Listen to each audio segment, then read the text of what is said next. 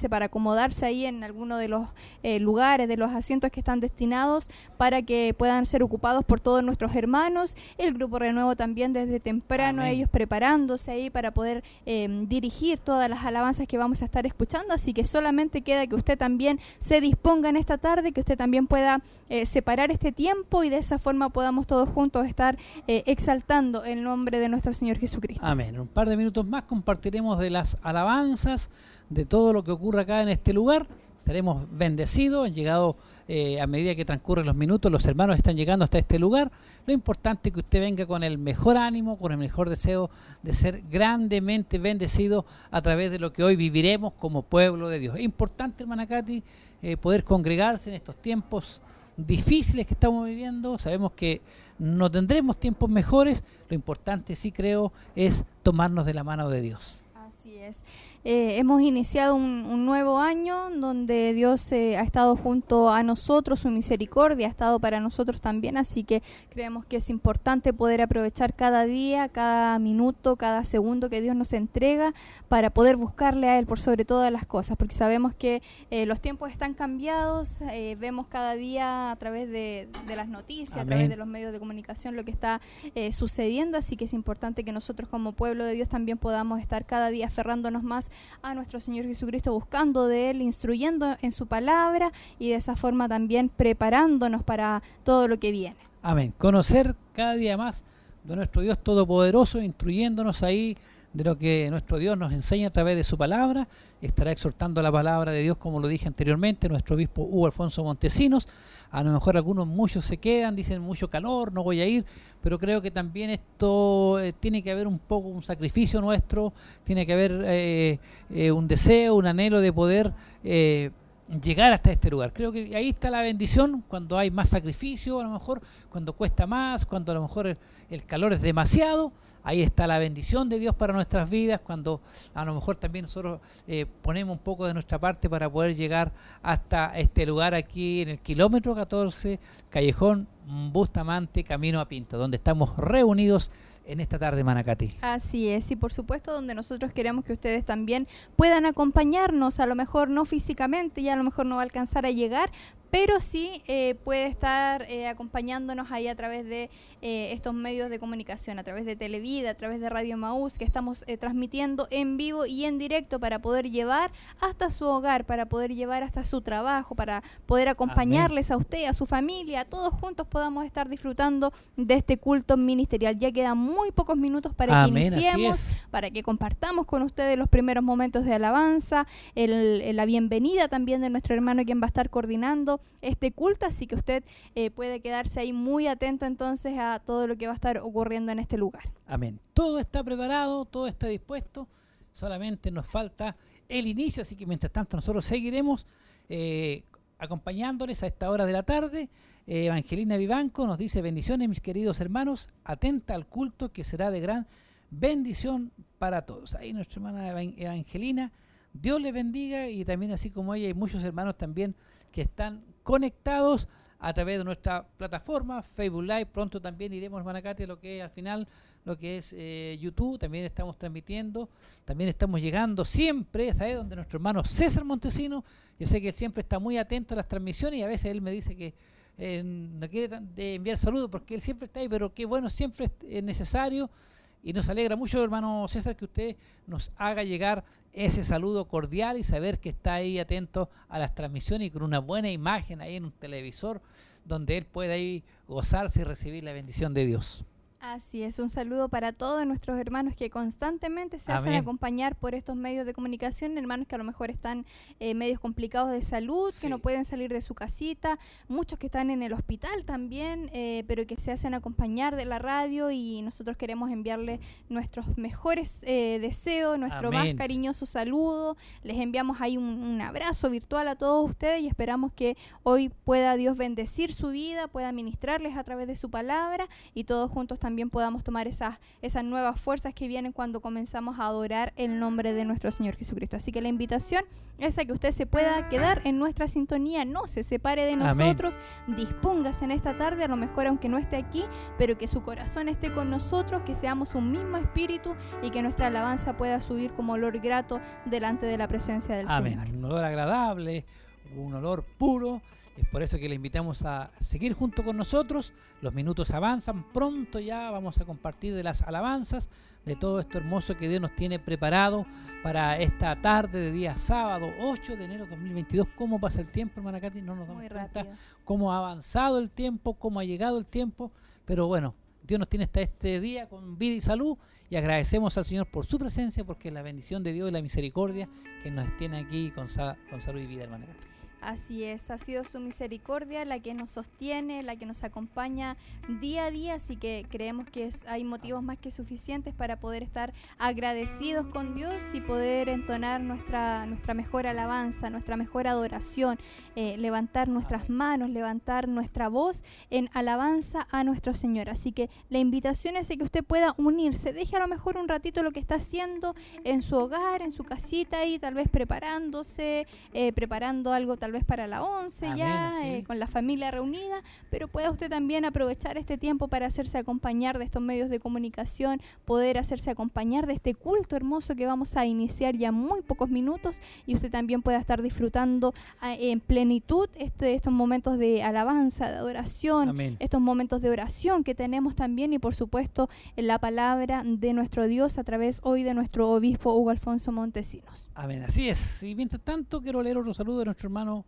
Roberto Veloso dice, bendiciones hermanos. Qué bueno saber ahí que hay hermanos y amigos atentos a las transmisiones y esperando, por sobre todas las cosas, hermana Katy, el culto en sí, las alabanzas, para luego ya poder eh, escuchar el mensaje de la palabra de Dios. Así es, y ya nos preparamos, ya está todo dispuesto, está todo listo para poder iniciar con este culto ministerial. Nosotros les seguimos acompañando a todos ustedes eh, en vivo y en directo desde el Templo Corporativo Siloé. Recuerden que estamos en eh, Camino a Pinto, en el kilómetro 14, Callejón Bustamante, donde estamos ubicados, donde nuestros hermanos se reúnen también para poder disfrutar de este culto que ya está eh, a punto de iniciar y por supuesto esperando que ustedes también nos acompañen de principio a fin, que no se pierdan ningún momento, no se pierda eh, ninguna instancia de lo que vamos a estar compartiendo y todos juntos podamos hablar. Ahora sí, vamos al templo, vamos a compartir con ustedes lo que está ocurriendo en este momento.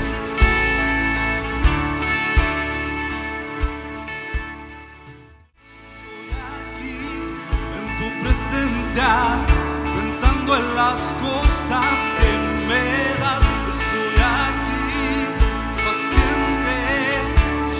para oír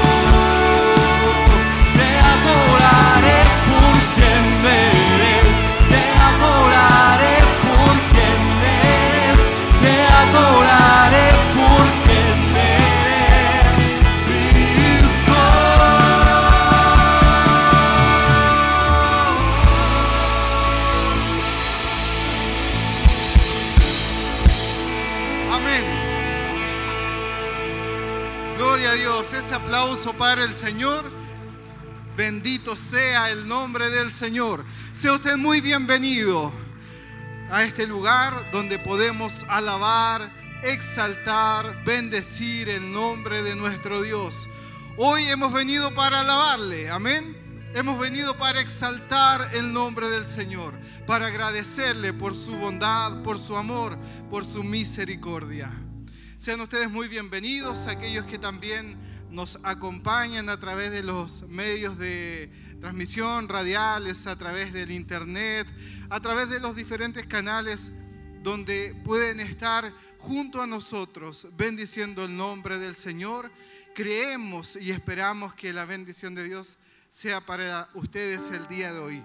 Hay una palabra para su vida, hay una bendición del Señor para su vida, así que le invitamos a ser parte del culto del día de hoy. Vamos a orar al Señor para comenzar, vamos a orar a nuestro Dios.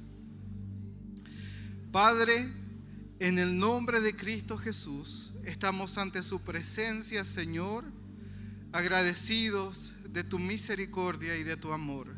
Gracias Padre porque por tu bondad, por tu amor estamos aquí. Gracias Señor porque podemos en ti descansar. Gracias Señor porque tú estás presente en cada instante. Gracias Padre por cada hermano, por cada hermana que ha podido congregarse en este lugar. Gracias por aquellos que están acompañándonos a través de las transmisiones, Señor, a través de los canales, Señor, que, que permiten que este culto llegue hacia sus hogares, hacia donde ellos estén. Padre, que tu bendición también les alcance, que tu presencia también esté, Señor, junto a ellos y que puedan sentirse parte, Señor, de este tiempo de adoración y alabanza. Padre, presentamos esta reunión, este culto delante de ti. Presentamos, Señor, todo el trabajo que se realiza y cada uno de los que estamos aquí, Señor. Nos presentamos delante de ti porque de ti necesitamos cada instante, en cada momento. Tú eres nuestra fortaleza. Tú eres, Señor, nuestra, nuestro escudo, Señor, nuestra esperanza. Tú eres, Señor, de nuestras vidas. Y te alabamos por eso. En Cristo Jesús, nuestro Señor, te bendecimos hoy, te exaltamos, te adoramos, te alabamos. Amén y amén. Amén. Usted dice amén. Usted quiere alabar al Señor, ¿verdad? Quiere bendecir el nombre del Señor quiere exaltar su nombre. Amén. Bien, entonces junto a nuestros hermanos de renuevo vamos a alabar y bendecir el nombre de nuestro Dios.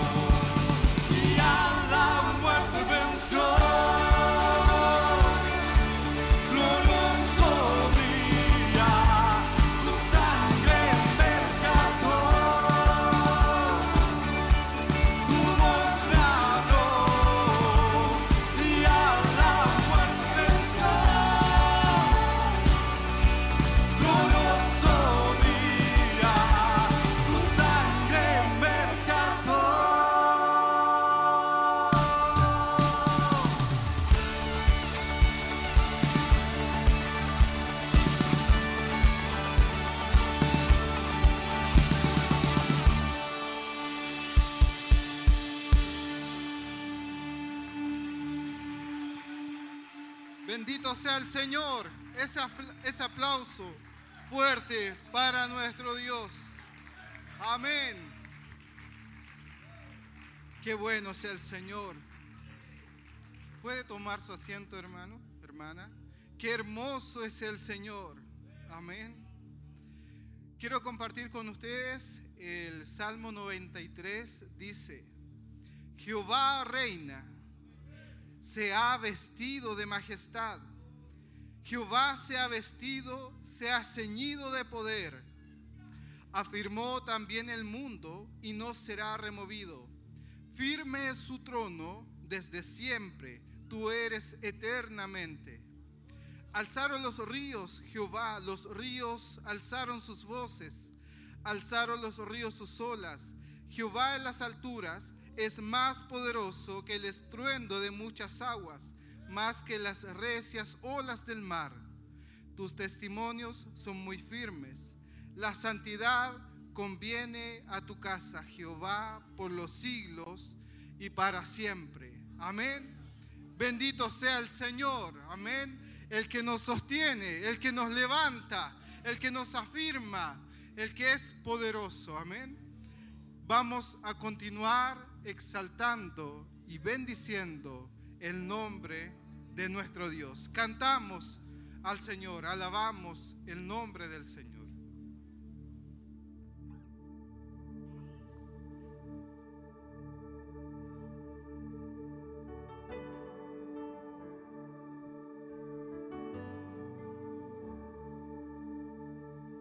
Nadie me amará Nada puedo hacer que te pueda defraudar a ti,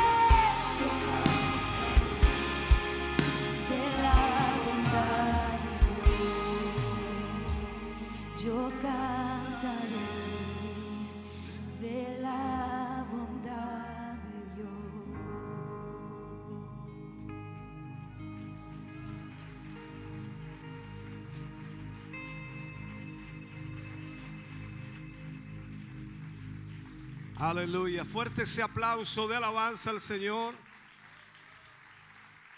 Digno es el Señor de ser alabado.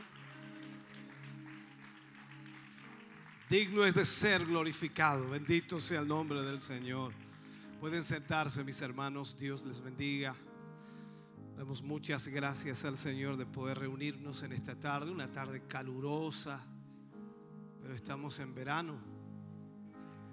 En el invierno una tarde fría diríamos. Y estamos en invierno. En fin. Hay que aceptar los tiempos como son y agradecer al Señor por su gran bondad y misericordia. Bendito Dios. Agradecemos en esta, en esta tarde a nuestros hermanos de los locales templos Bethesda que están con nosotros hoy, que nos acompañan y que sin duda se hacen parte de este culto en esta tarde. Les damos la bienvenida, queremos saludarles como siempre lo hacemos, uno por uno, cada uno de los locales. Anoche estuvimos en Minas del Prado compartiendo con los hermanos la cena del Señor, ya que era el último local que nos quedaba antes de fin de año. Y eh, tuvimos una hermosa tarde también en la presencia de Dios. Queremos saludar a nuestros hermanos de Minas del Prado que están con nosotros. Pónganse de pie, por favor. Dios les bendiga mucho. Gracias. Por acá tenemos otros hermanos. Gracias por acompañarnos en esta tarde y ser parte de este culto. Saludamos también, nos venimos hacia acá, Coihueco, nuestros hermanos de Coihueco, pónganse de pie. Dios les bendiga. Agradecidos estamos con el Señor de tenerles acá. Nuestros hermanos de Quinquegua por el sector allá del otro lado, ¿no? Quinquegua, ahí está. Dios les bendiga, mis hermanos. Saludamos también a nuestros hermanos de Santa Raquel. ¿Dónde están los hermanos de Santa Raquel? Por allá están nuestros hermanos. Eso es, Dios les bendiga mucho. Gracias por acompañarnos en esta hora. También saludamos a nuestros hermanos de San Nicolás. Dios bendiga a nuestros hermanos de San Nicolás que nos acompañan hoy. Gracias por acompañarnos. Por allá hay otros hermanos más nuestros hermanos de Bulnes, nuestros hermanos de Bulnes, acá está, Dios les bendiga mucho, gracias por ser parte también de este culto. Y por último, nuestros hermanos de Curanilagüe, los más lejanos que tenemos ahí, Dios les bendiga, mis hermanos, por el gran esfuerzo también de estar aquí en esta hora. Agradecemos al Señor de poder tenerles acá. Y algunos hermanos de Chillán, unos poquitos parece, ¿no? Sí, hay algunos. Dios les bendiga también a ustedes, pues. Eso es. Gracias por acompañarnos. Tengo dos avisos importantes que van del grupo Renuevo hacia los hermanos de la iglesia, por supuesto. Eh, primeramente, para... Mm, impartir o se impartirá un taller de verano para los hermanos que estén interesados a ser parte de algún área musical dentro del grupo Renuevo. Estos talleres se realizarán el jueves 13, jueves 20 y jueves 27 de enero respectivamente desde las 17 horas. ¿En qué consistirá estos talleres? Las clases que se impartirán será guitarra acústica, piano y batería. Los requisitos en el caso de guitarra y piano es tener el instrumento, ojalá para poder practicar. En el caso de batería, bueno, la batería está, así que no hay problema, no la van a tener en casa, pero por lo menos la van a tener para practicar.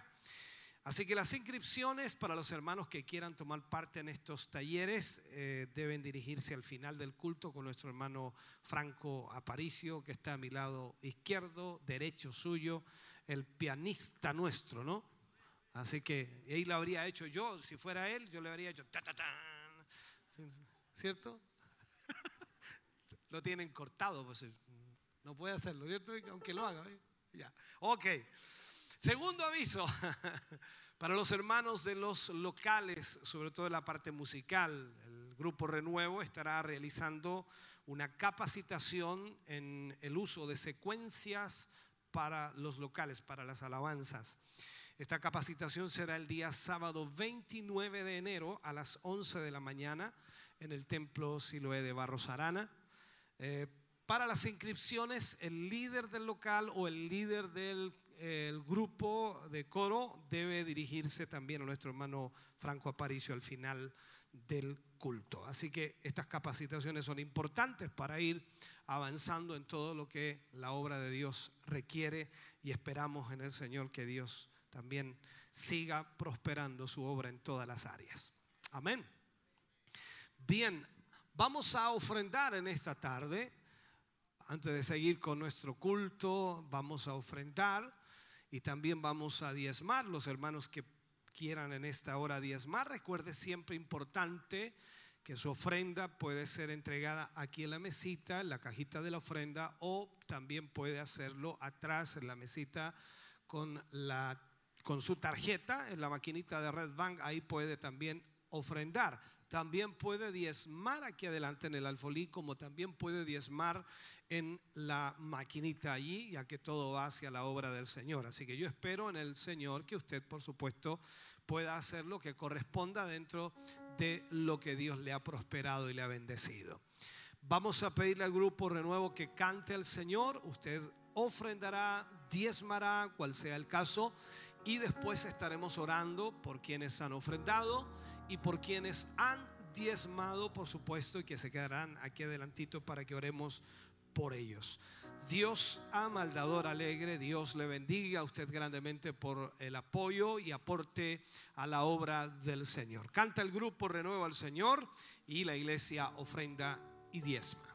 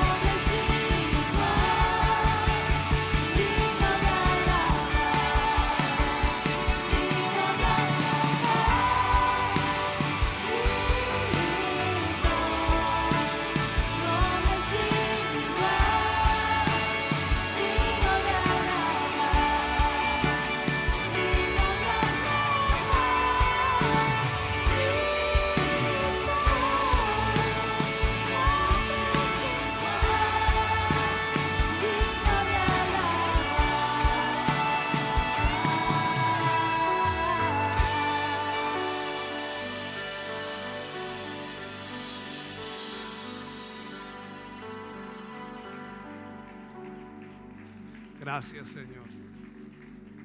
Vamos a estar orando por nuestros hermanos y hermanas, primeramente por quienes han ofrendado y también oraremos por quienes han diezmado en esta tarde. Incline su rostro, cierre sus ojos. Padre, te damos muchas gracias porque nos permites en esta hora y momento, Señor, buscar tu rostro una vez más y agradecer, Señor, por la gran misericordia y bondad que has tenido para con cada uno de nuestros hermanos.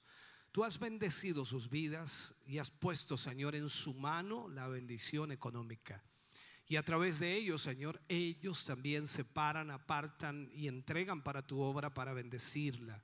Señor, yo te ruego en esta hora que tú les multipliques en sobremanera. Prospérales, Señor, y trae sobre sus vidas una bendición maravillosa. Así también por quienes han diezmado, Señor, tu palabra dice que tú abrirás ventanas en los cielos y derramarás bendición hasta que sobreabunde. Trae aquella bendición, Señor, que sin duda, mi Dios, es necesaria, importante para también el crecimiento de tu obra, como la bendición económica para sus familias. En el nombre de Jesús pedimos, Señor, que tu bendición sea amplia, generosa y maravillosa para tu gloria. Amén y amén, Señor Jesús. Dios les bendiga grandemente, mis hermanos. Gracias de ese aplauso de alabanza al Señor. Aleluya. Gloria a Dios. Adoramos al Señor y preparamos nuestro corazón para la palabra de Dios en esta tarde.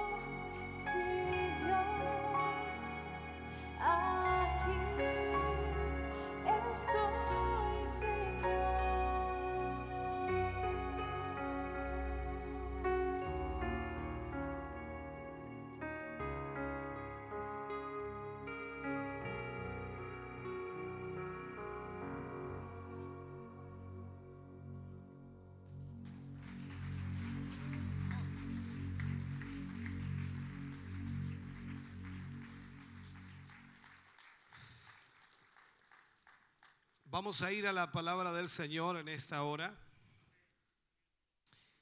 Y quiero invitarles a abrir su Biblia en el libro de Romanos capítulo 12, versículo 8. Romanos capítulo 12, versículo 8.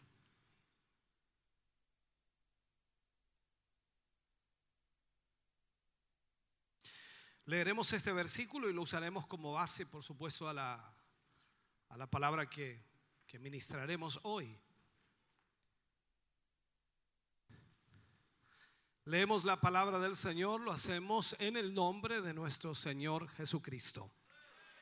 Dice, el que exhorta en la exhortación, el que reparte con liberalidad.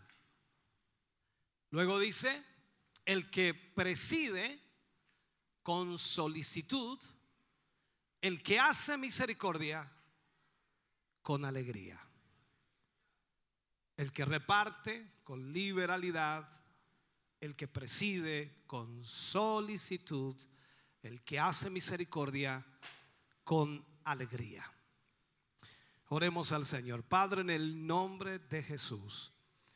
Eh, Vamos ante su presencia, Señor, dando muchas gracias, pues nos permite en esta tarde, Señor, junto a su iglesia, junto a su pueblo, poder tener su palabra para nuestra vida. Gracias porque a través de esta palabra, Señor, usted nos enseñará y nos guiará a lo que debemos hacer como creyentes, como cristianos. Gracias, Señor, por esta instrucción hoy. Que cada corazón, que cada mente pueda abrirse, Señor, con el deseo de aprender y con el deseo de crecer. En el nombre de Jesús, danos esa bendición tuya para la gloria de Dios. Amén y amén, Señor. Fuerte ese aplauso de alabanza al Señor. Aleluya. Puede sentarse, Dios le bendiga. Espero que no esté muy acalorado y pase un poco la calor, ¿no? Bien, vamos a hablar en el día de hoy acerca de lo que es los dones de repartir, los dones de presidir y los dones de misericordia o el don de misericordia. Seguimos en la línea de los dones espirituales. Esta es la lección número 8 que tomamos para enseñar. Y todas estas temáticas van quedando archivadas en, la página para que usted las pueda luego revisar y ver y también leerlas. La idea es que pueda tener la información y pueda profundizar mucho más en ello. Vamos a hablar entonces, como dije, dones de repartir, presidir y misericordia. Una de las cosas que debemos aprender y que debemos saber, pero muy, muy bien, que la ausencia de un don en nuestra vida, algunos me dicen, pastor, no sé cuál es mi don, no tengo idea cuál es mi don, entonces como yo no sé cuál es mi don, no tengo dones y como no tengo dones no puedo hacer lo que la palabra de Dios me enseña. Pero quiero enseñarle algo, la ausencia de un don no excusa para no obedecer a la orden en el área de ese don. O sea, si usted no tiene el don, de todas maneras usted debe, cumplir con la orden que en esa área del don, por supuesto, se ejecuta. Por ejemplo, una persona que no tiene el don del evangelismo, voy a ponerlo así, no está eximida de la orden de testificar. Porque aunque él no tenga el llamado al evangelismo, al evangelismo, o no tenga el don de evangelismo, no puede excusarse y decir es que yo no soy evangelista, es que yo no tengo el don de evangelismo, así que ¿cómo voy a predicar? No, usted tiene que testificar porque la orden de Dios para todos los creyentes es que testifiquemos del evangelio.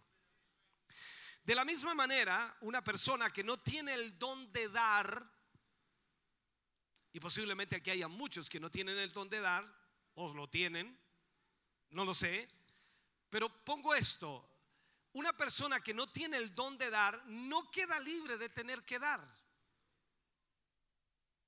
tenga o no tenga el don, usted debe dar. La Biblia dice, más vale dar que recibir en todos los aspectos de la vida.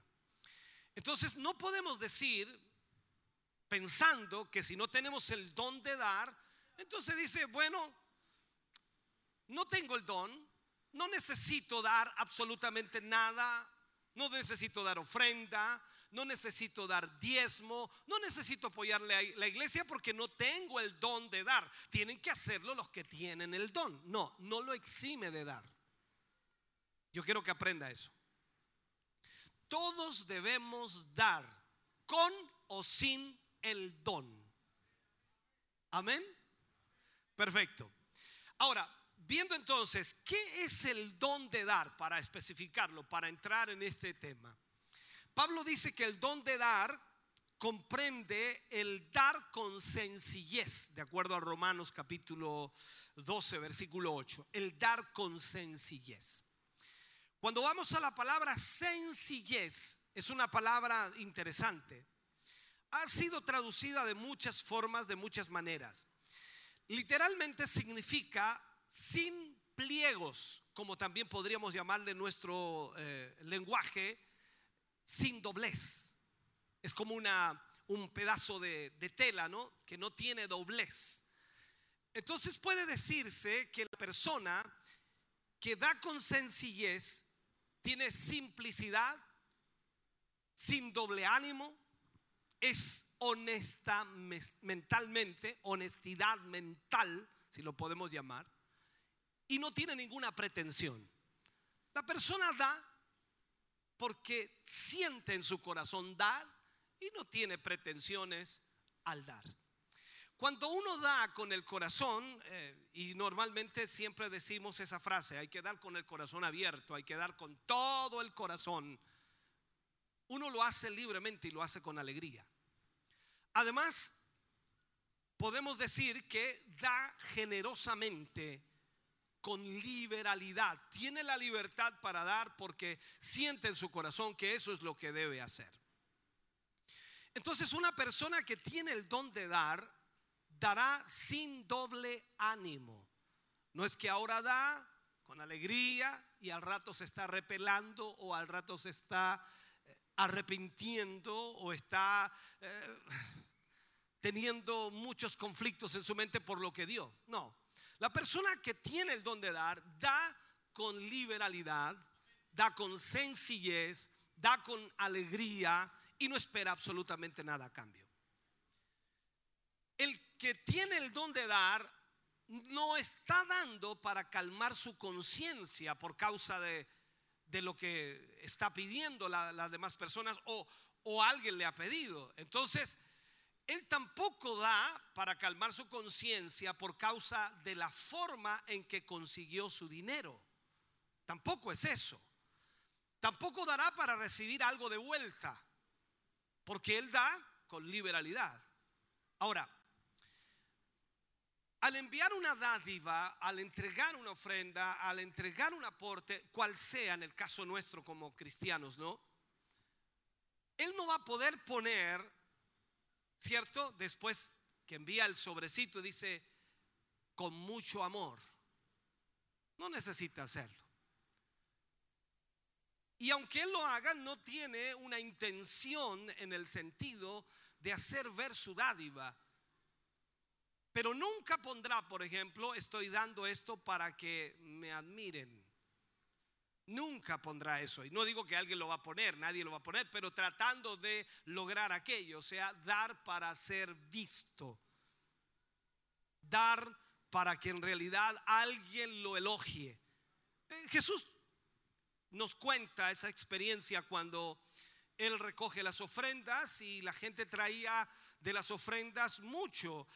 Los eh, hombres que tenían mucho daban mucho. Pero ya aparece una viuda una mujer pobre, una mujer necesitada, y echa dos blanquitas, es como dice, echó 200 pesos en la ofrenda. En el caso de hoy, o podríamos ponerle un poquito más, ¿no? Pero el punto es la idea, todos dieron muchísimo, pero ella dio solo 200 pesos, dos blanquitas, dice la Biblia. Y Todos los demás la miraron como en menos, más Jesús dijo, de esta quiero hablar yo. ¿Por qué? Porque ella ha dado más que todos los demás. ¿Por qué? Porque todos los demás dieron de lo que les sobra. Mas esta ha dado en su necesidad de lo que no tenía prácticamente.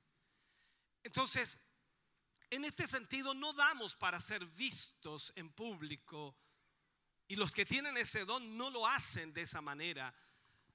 No es como lo hicieron los fariseos que siempre estaban tocando trompeta a ellos cuando daban algo para alertar a la gente, para que miraran mientras ellos entregaban algo o daban las dádivas. No, eh, el que tiene el don de dar nunca lo va a hacer así.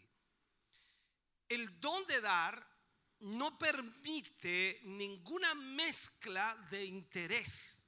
No tiene interés propio, ya sea en la moneda eh, de nuestra dádiva o no. No tiene ese interés. Él da con liberalidad y da con gozo, da con alegría porque entiende que Dios le ha dado para poder dar.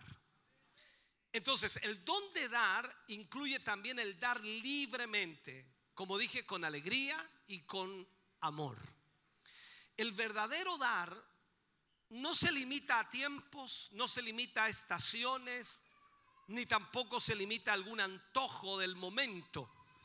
El que tiene el don de dar constantemente da con alegría, con libertad y lo hace constantemente. Eso proviene de un corazón alegre. Proviene de un hombre que entiende y de una mujer que entiende lo que es dar para Dios y da de aquello que ha recibido de parte del Señor.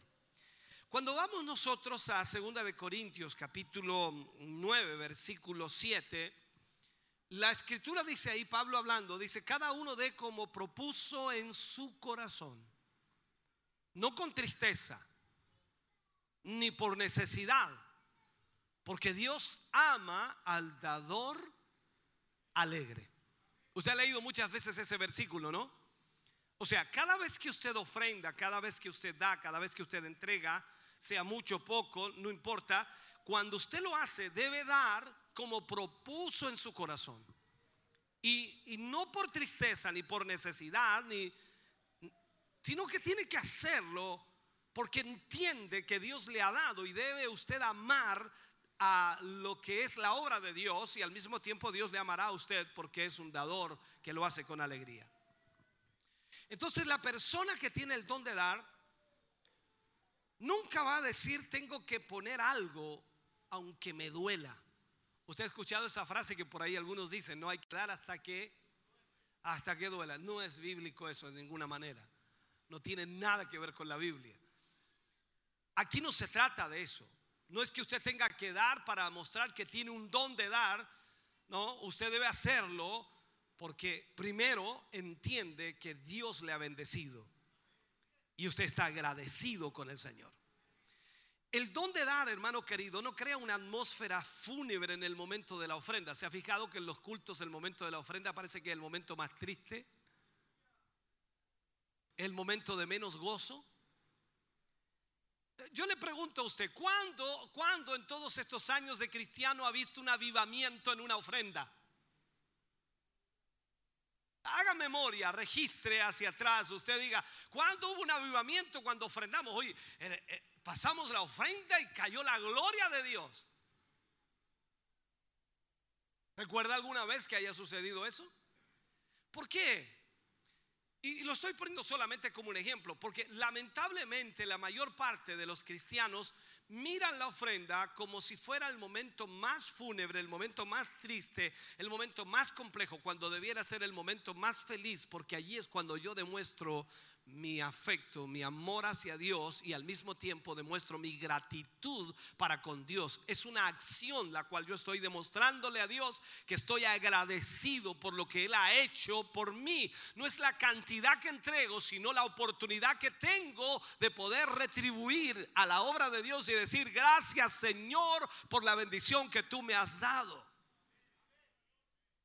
Entonces Pablo dice que Dios ama al dador alegre. No podemos poner que Dios aborrece al que no pasa con alegría, no estoy diciendo eso, pero en el sentido es que nosotros debemos hacerlo con alegría, con gozo.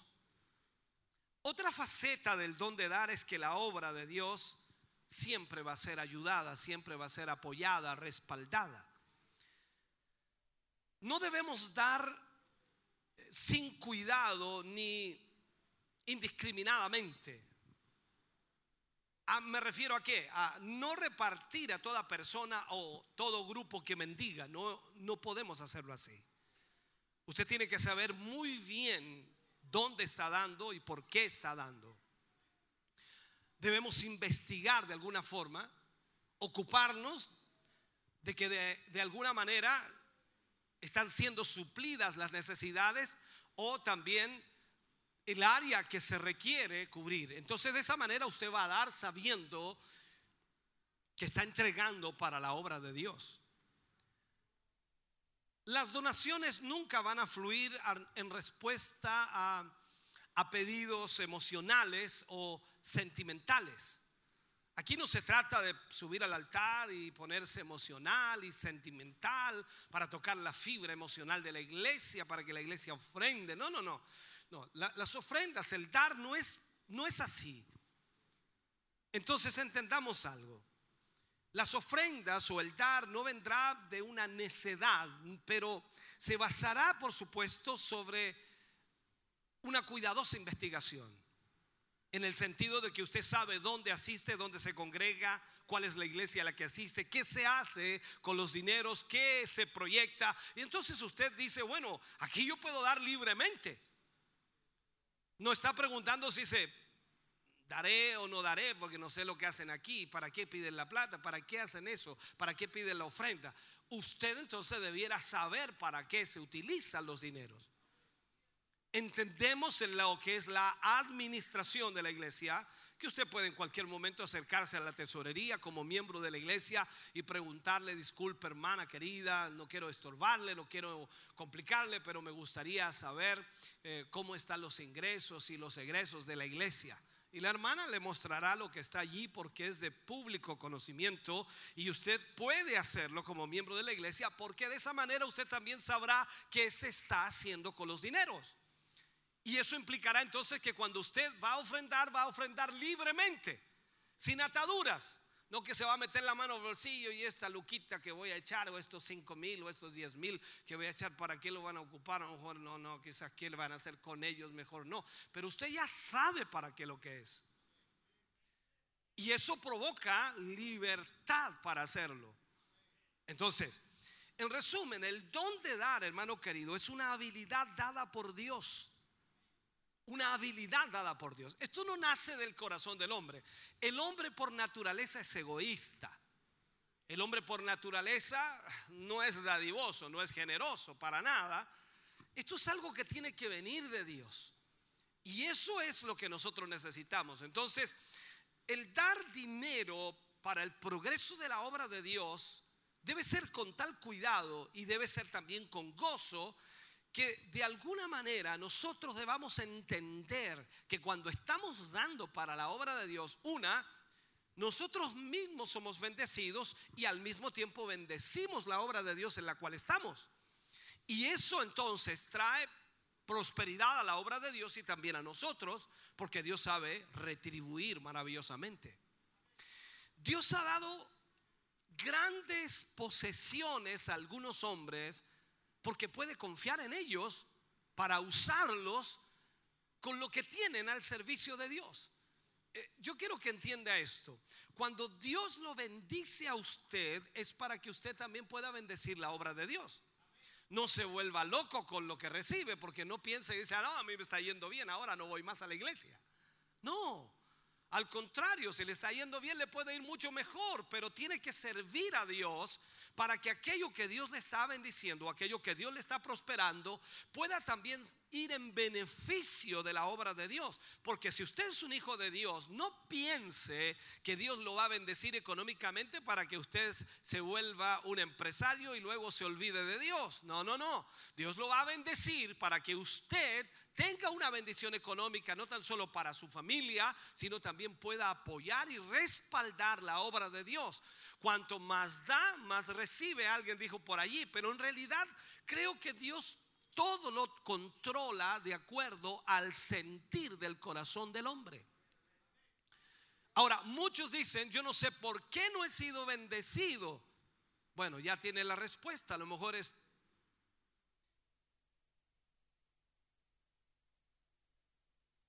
¿Entiende ese? O sea, ese es nuestro problema. Más vale dar que recibir. Y no entendemos el proceso. Y en este sentido, entonces, cuando hablamos del don de dar, Dios nos enseña que cuando nosotros damos con alegría, Dios se encarga también de bendecir. En este sentido, Dios nos hace mayordomos de lo que Él nos da, de lo que Él nos entrega. O sea, de todas esas posesiones especiales, Dios nos hace mayordomos. Veamos un ejemplo. En el Antiguo Testamento aparece la historia de Abraham. Y aquí vemos cómo Dios confía en Abraham. Recuerda usted que Abraham eh, era rico y Dios lo llama a dejar todo, su tierra, su parentela, y irse a la tierra que él le iba a mostrar. Cualquiera diría, ¿perdió todo? No, no perdió todo, se llevó muchas cosas, igual seguía siendo rico, pero no como estaba en la tierra donde estaba. Pero Abraham confió en Dios y Dios confió en Abraham. Y increíblemente Dios le entrega a Abraham grandes riquezas en el proceso. Y en este sentido vemos que Abraham era generoso. Tenía un corazón generoso. Nunca, nunca dejó que sus posesiones se convirtieran en ídolos. Escuche bien. Vemos ahí en la historia a Abraham que cuando estaba con su sobrino y tuvieron el conflicto los pastores de Abraham con los pastores del sobrino Lot, él le dice, escoge tú la tierra que quieras. Mira, eso es generosidad. ¿Harías tú eso? Escoge tú. Si tú escoges a la derecha, yo iré a la izquierda. Si tú escoges la llanura, yo iré al monte. O sea, escoge tú. No, normalmente el ser humano siempre quiere escoger primero.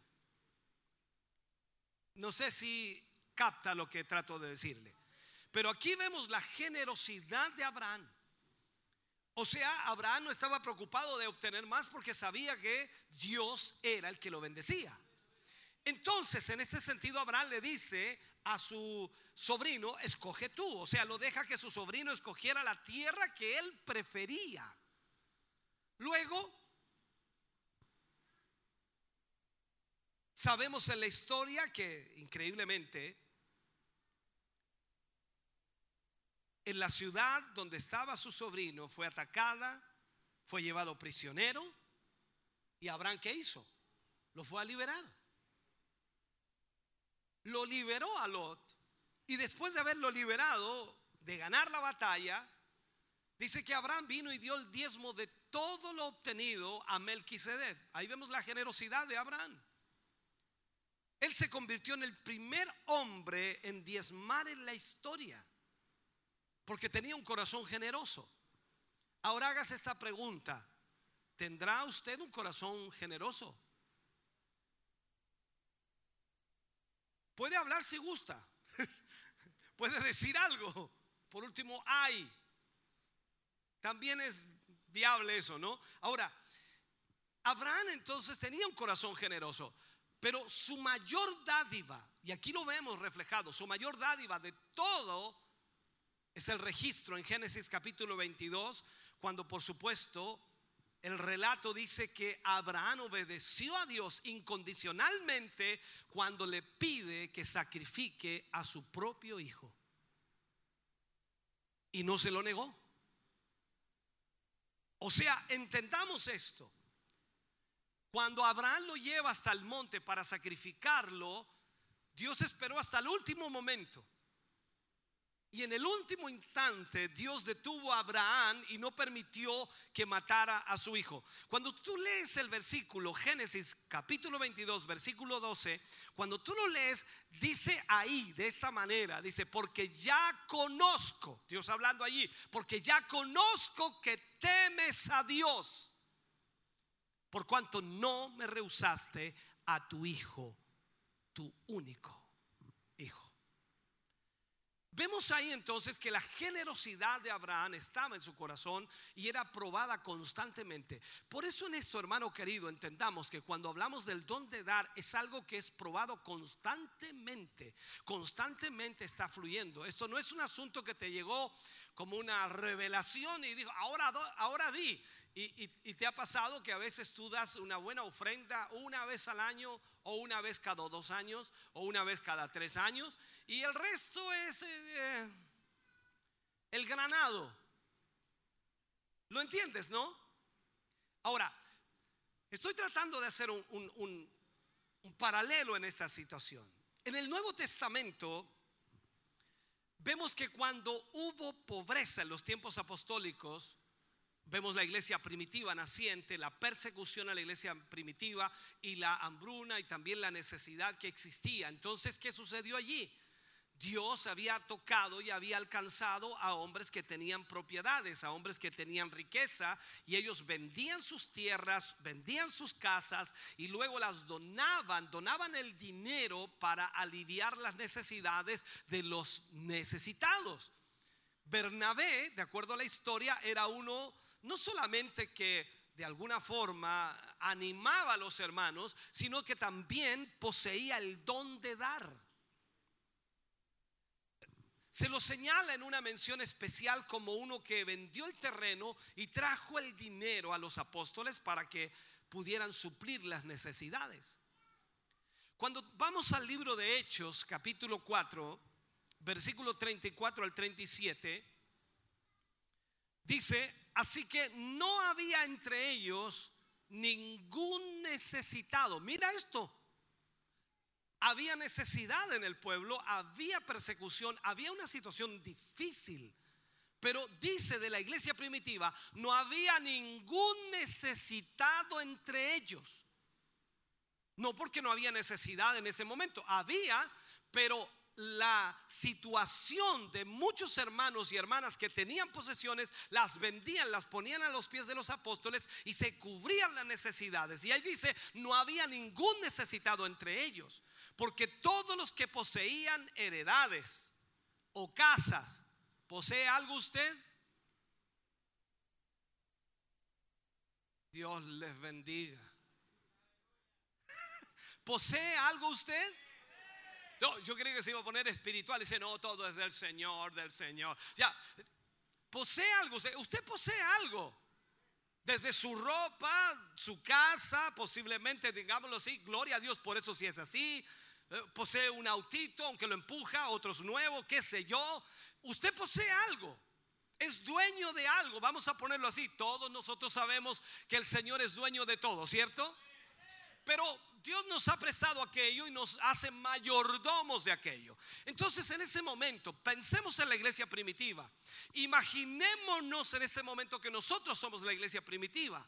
Y aquí hay muchos necesitados porque la situación está difícil, complicada. No hay trabajo, hay hambruna, hay necesidades. Y hay algunos que tienen posesiones y pueden venderlas para suplir las necesidades de los demás. Seguramente si no está el don de dar, inmediatamente aquel que tiene posesiones hace como que se descarría y se va de la iglesia con tal de no hacer lo que le están pidiendo o lo que está sintiendo.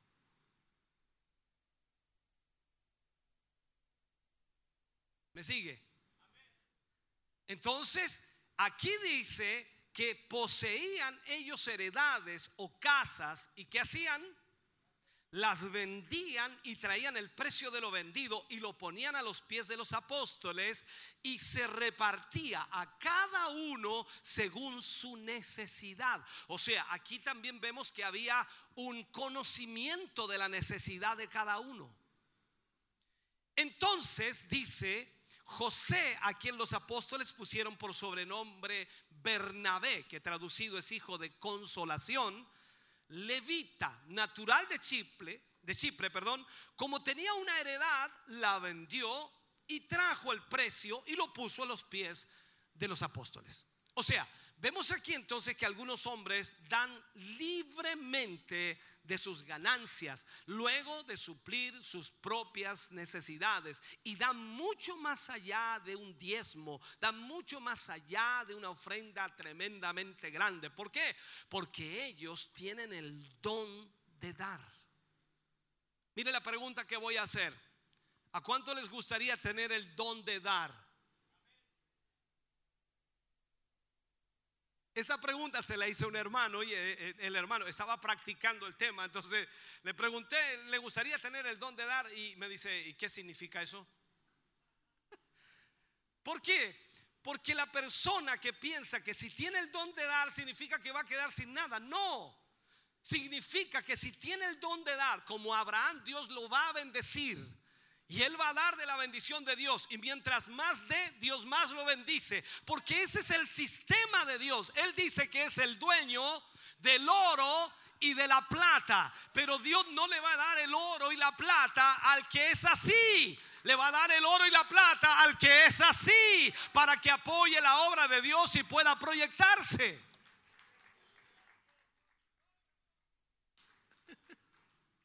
Aleluya. Veamos lo que es la característica del don de dar. Esto es bueno, sobre todo también para los locales que están aquí, porque están en crecimiento constante. Y todos de alguna manera quieren alcanzar mayores cosas y quieren ir logrando más cosas. Y, algunos que ya tienen el local ya quieren agrandarlo. Otros que tienen el local quieren venderlo y comprarse un terreno más grande. Y después quieren tener un coliseo. y ¿Y es malo eso? No, no es malo. Pero ¿cómo van a conseguir eso? ¿Con los hermanos así? No, tiene que estar el don de dar. Y entendiendo en este sentido que cuando nosotros somos bendecidos es porque Dios quiere darnos. Veamos las características entonces del don de dar. La persona que tiene este don da libremente el dinero. Da libremente las posesiones. Da libremente el tiempo. Da libremente la energía y el amor. ¿Alcanzó a agarrar alguna de estas usted? Da libremente el dinero.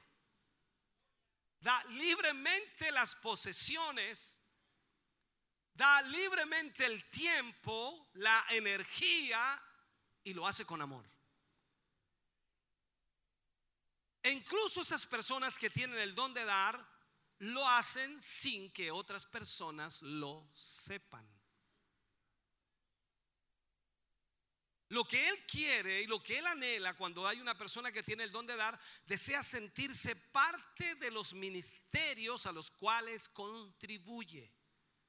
Desea ser parte de aquello, no un observador.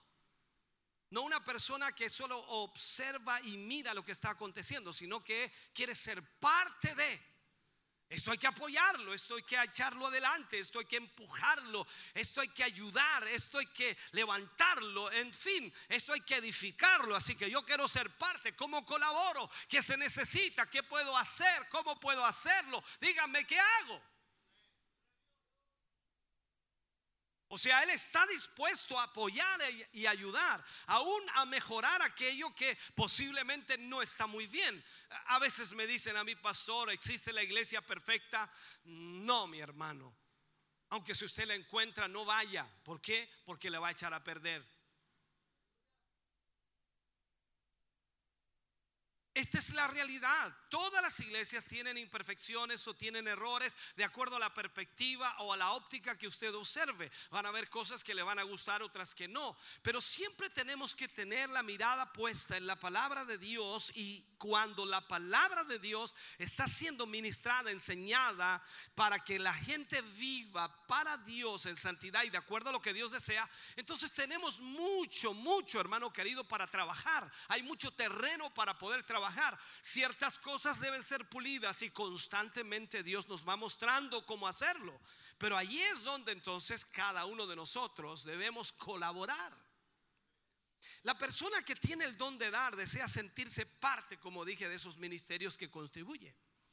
También intercede para las necesidades y la salvación de las almas. Siempre está deseando que las almas puedan ser alcanzadas de alguna u otra manera para que pueda llegarles la palabra de Dios, pueda llegarles el Evangelio. La persona que tiene ese don de dar, da la ayuda y bendice también a otros para avanzar en el ministerio. Siempre es así. Esa persona tiene fuertes creencias en diezmar y en dar. Eh, ya entendemos inmediatamente entonces que una persona que no le gusta diezmar y no le gusta ofrendar no tiene el don de dar, pero eso no le exime el de dar. O sea, igual debe dar si es creyente, si es cristiano. Pero la persona que tiene ese don de dar nunca pondrá problemas en diezmar o ofrendar. ¿Por qué? Porque él sabe que Dios lo ha bendecido para hacerlo. La persona que tiene el don de dar tiene la capacidad para hacer negocios. Algo natural y es eficaz en sus negocios. Es increíble cómo Dios le abre puertas para que pueda crear negocios y le va bien. Y eso prospera constantemente y Dios le sigue abriendo puertas porque la bendición de Dios está para que Él pueda también bendecir la obra del Señor. Eso es lo que sucede. Esa persona posee una sabiduría natural de Dios. Una sabiduría natural de Dios. Recuerde que Dios nos da sabiduría y también nos da inteligencia. Usted es sabio en el Señor, significa que toma buenas decisiones y es inteligente porque usted aplica muy bien las decisiones que toma porque las ejecuta con inteligencia. Por lo tanto, cada uno de nosotros que hemos sido llamados por el Señor debemos hacer lo que la palabra de Dios nos enseña y debemos nosotros asumir nuestra responsabilidad como tal. Si Dios nos bendice, es para que nosotros podamos bendecir la obra de Dios y de esa manera alcanzar a muchas más personas y podamos de esa forma predicar y llevar el Evangelio. Una anécdota o una experiencia que me sucedió hace muchos años atrás, año 1998 aproximadamente. Estábamos en Cocharca 671, alguno recordará ese templo, ¿no? Cocharca 671, un templo aproximadamente de 10 metros de ancho por 40 de fondo, Teníamos un lindo arco redondo ahí en la parte del altar, teníamos unas eh, salas de clases en, lateral, aparte de, de las medidas que ya le di, unas oficinas al comienzo del templo. Era un lugar arrendado. Y recuerdo que nos clausuraron porque el lugar no tenía cambio de uso de suelo. ¿Qué significaba eso? La municipalidad exige que el lugar que se va a utilizar para templo tenga, por supuesto, el, cambio de uso de suelo. Era una bodega, bodega, ya, para guardar, qué sé yo, implementos o mercancías y todo ese tipo de cosas. Y seguía siendo bodega ante la municipalidad y estaba siendo usada como templo. Entonces, como no tenía el cambio de uso de suelo que costaba mucho dinero hacerlo, los dueños no quisieron hacerlo, se clausuró el templo. Y en ese intertanto que estábamos hablando afuera con, las personas que venían a clausurar, un carabinero me dice a mí, eh, aparentemente cristiano él, eh, lo que me dio a entender, me dice, pero pastor, me dice, usted debiera comprar un lugar propio, me dijo, ¿para qué va a estar aquí con estos problemas? Me dijo, usted tiene una congregación grande, ¿por qué no compra un lugar mejor y, y así se evita este problema? Entonces yo le hice ver algo importante a él. Yo le dije, tiene toda la razón. Y yo creo que es la mejor idea que me han dado durante años y muchos me la han dado también. El problema que para poder comprar un terreno, yo necesito reunir a la gente.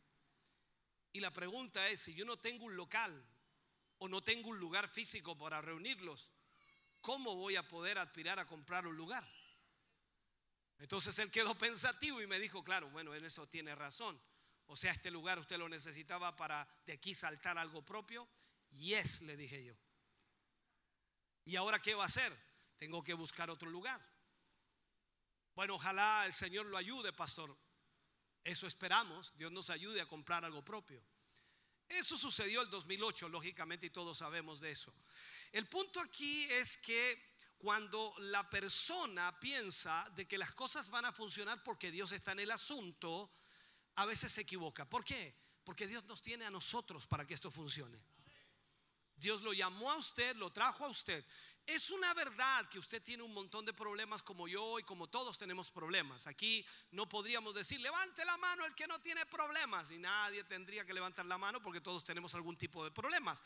Pero la verdad es que Dios nos trae primeramente para restaurar nuestras vidas, para bendecirnos espiritualmente y también para bendecirnos económicamente. ¿Para qué? Para que de esa manera nosotros podamos dar en todas las áreas, en el área espiritual, en el área económica, dar con liberalidad para la obra de Dios y esa obra de Dios proyectarse, crecer, alcanzar aquellos propósitos para lo cual sin duda Dios nos ha llamado. Y poco a poco eso se ha ido logrando a través de muchas personas que tienen ese don de dar. Entonces, vemos aquí que lo más importante es entender que si usted tiene ese don de dar, no se reprima en ningún sentido, porque Dios se encargará en bendecir y en abrir puertas de bendición para su vida. Pasemos al siguiente don, si lo podemos llamar, es el don de presidir, o ¿cómo se dice? Presidir, esa es la palabra correcta. Presidir. Es la capacidad que de alguna manera las personas tienen, aparentemente hoy día en el mundo muchos dicen que hay capacidades que se pueden adquirir estudiando, analizando, y es verdad, claro que sí, pero increíblemente la capacidad de presidir en la obra de Dios es una capacidad sobrenatural que Dios concede a algunos para guiar, para dirigir. Esto significa que algunos tendrán esa capacidad para encabezar o dirigir a un grupo de personas o una iglesia. Tendrán esa capacidad. Es decir, el don de presidir es la capacidad especial que Dios le da a ciertos miembros del cuerpo de Cristo para que establezcan por una parte metas de acuerdo con el propósito de Dios que Dios les ha llamado para que puedan proyectarse en el futuro y puedan sin duda marcar el futuro y con el fin de que comuniquen, por supuesto, esas metas a otros en tal manera que voluntaria y armoniosamente estén todos colaborando para alcanzarlas y así glorificar juntos a Dios. Dios siempre desea que la obra de Dios prospere en todas las áreas, en todas las áreas. Dios es un Dios que siempre está preocupado para que sus hijos, para que sus hijas vayan dejando todos los, eh, ¿cómo se le llaman estas? Las ataduras, las ligaduras, eh, y vayan dejando todos los pesos que puedan tener para que puedan quedar libres y hacer la voluntad de Dios.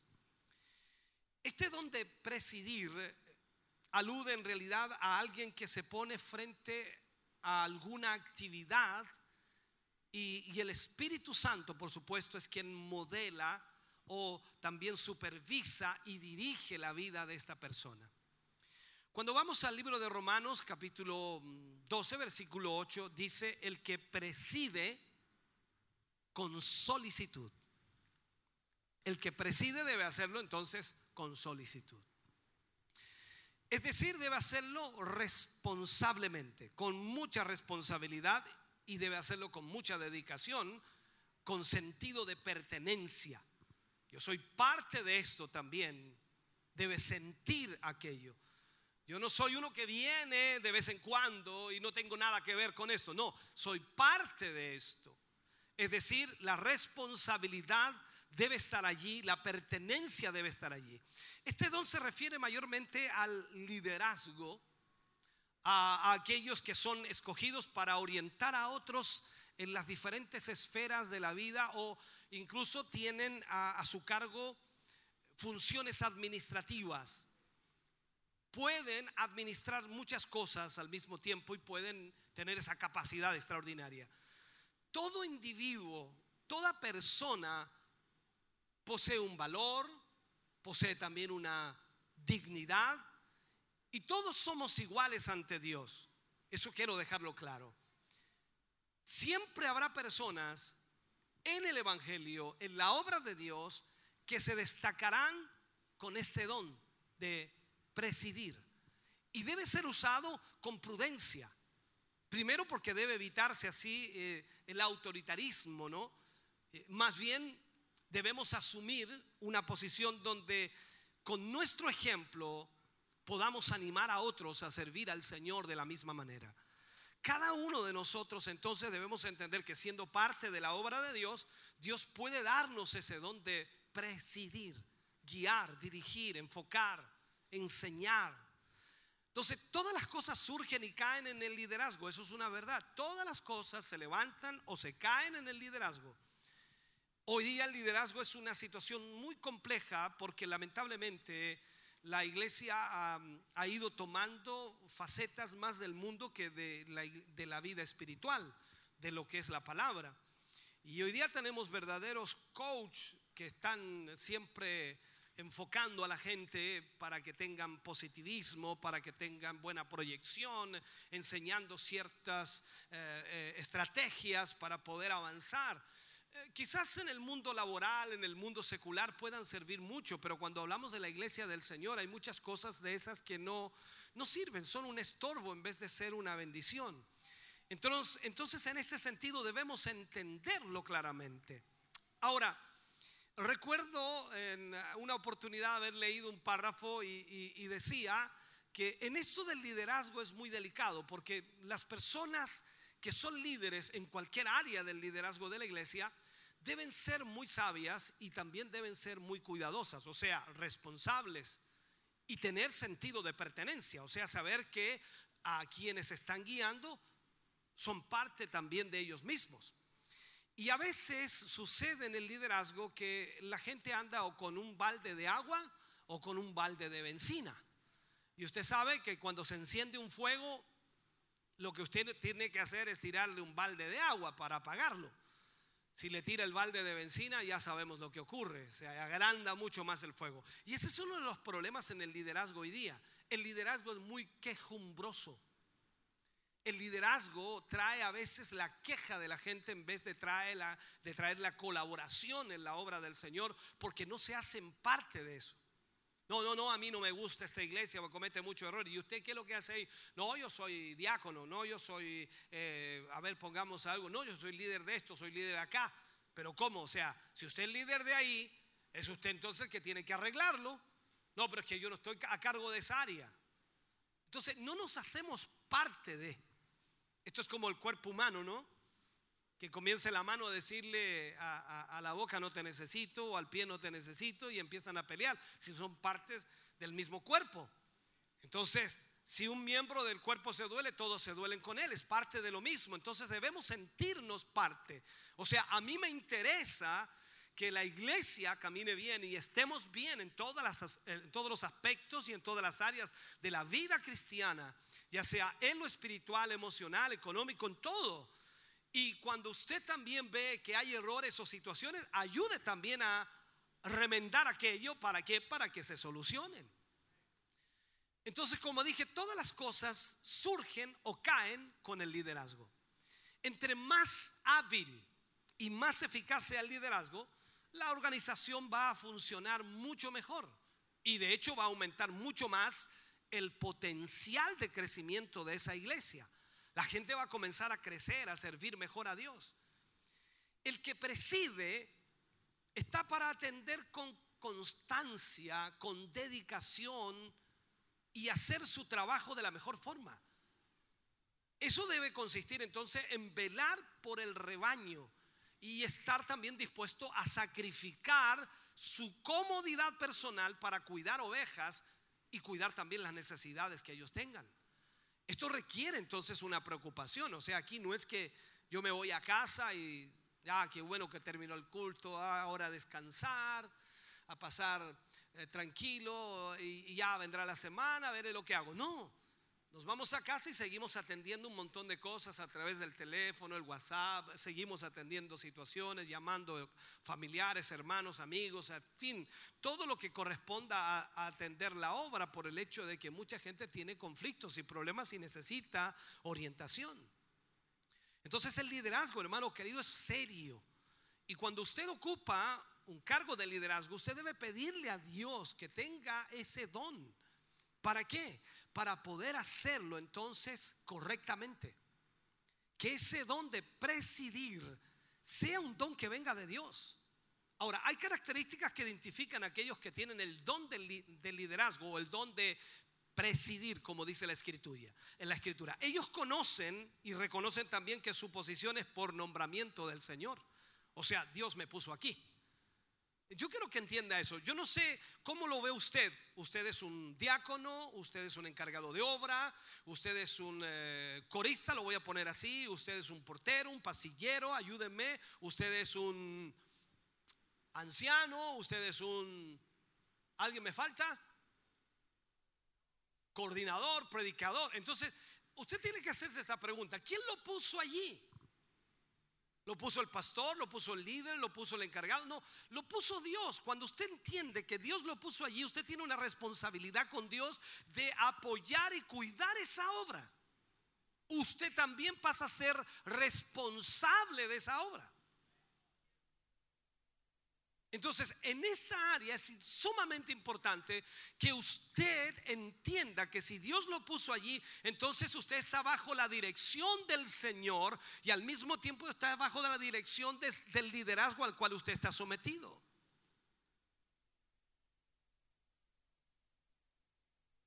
Cuando entendemos esto,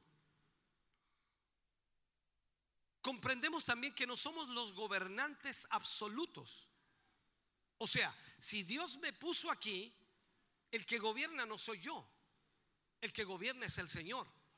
O sea, a quien tengo que rendirle cuenta yo es a Él. Y, pareciera como una eh, salvada mía, ¿no? Al decir yo le rindo cuentas a Él y decir, ah, o sea que no nos rinde cuenta a nosotros. No, es peor rendirle cuenta a Él. ¿Por qué? Porque Él no lo puedo engañar. Porque a Él no le puedo mentir. Porque a Él no le puedo decir algo que se, se acomode. Entonces, le debo rendir cuentas a Él. Y en este sentido, entonces, no somos los gobernantes absolutos. Como tampoco usted en su lugar y en su posición no es el gobernante absoluto. Tenemos que estar sometidos a aquel que está sobre todos nosotros.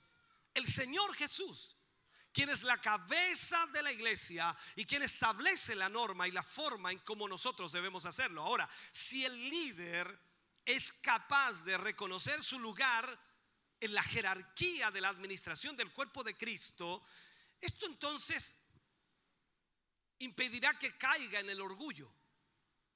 O sea, ese líder se mantendrá consciente de quién es y qué es lo que debe hacer para servir al Señor. El verdadero líder cristiano, talentoso, capaz, que pueda tener todas las capacidades que usted crea que pueda tener, reconoce que, que él no es sino solo un esclavo de Cristo. Es un siervo de aquellos que él dirige. Un siervo de aquellos que él dirige. O sea, nosotros servimos a nuestros hermanos. Esto es como preguntarle a algún hermano de los que está aquí, cuando usted me ha llamado alguna vez y no logró contactarse conmigo porque estaba ocupado, porque estaba atendiendo otra llamada o porque supuestamente en el caso suyo no entró la llamada o no me contestó el pastor. 10 minutos después, 15 minutos después, 20 minutos después, una hora después recibe la llamada de su pastor. ¿Por qué? Porque es mi responsabilidad. Ahora, si usted no me ha llamado nunca, bueno, llámeme. Y lo voy a atender. ¿Por qué? Porque esa es mi responsabilidad.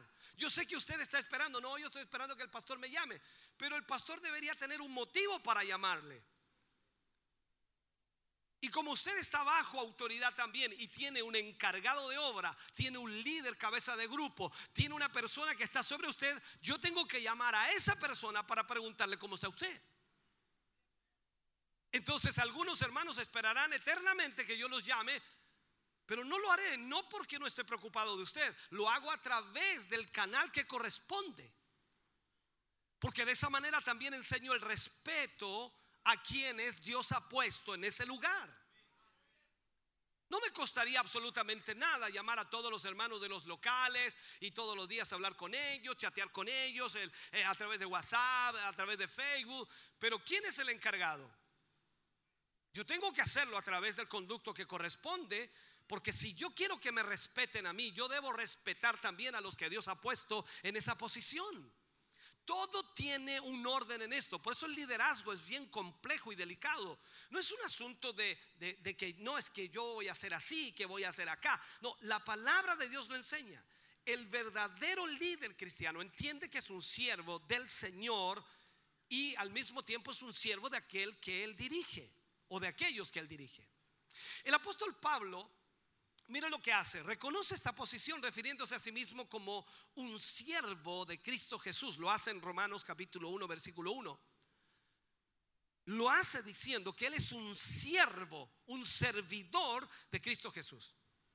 Entonces, al igual que Pablo, este talentoso líder, que reconoce que Dios lo ha llamado a su cargo, que él no se ha llamado a sí mismo, que él no se, no se autollamó, sino que Dios lo llamó.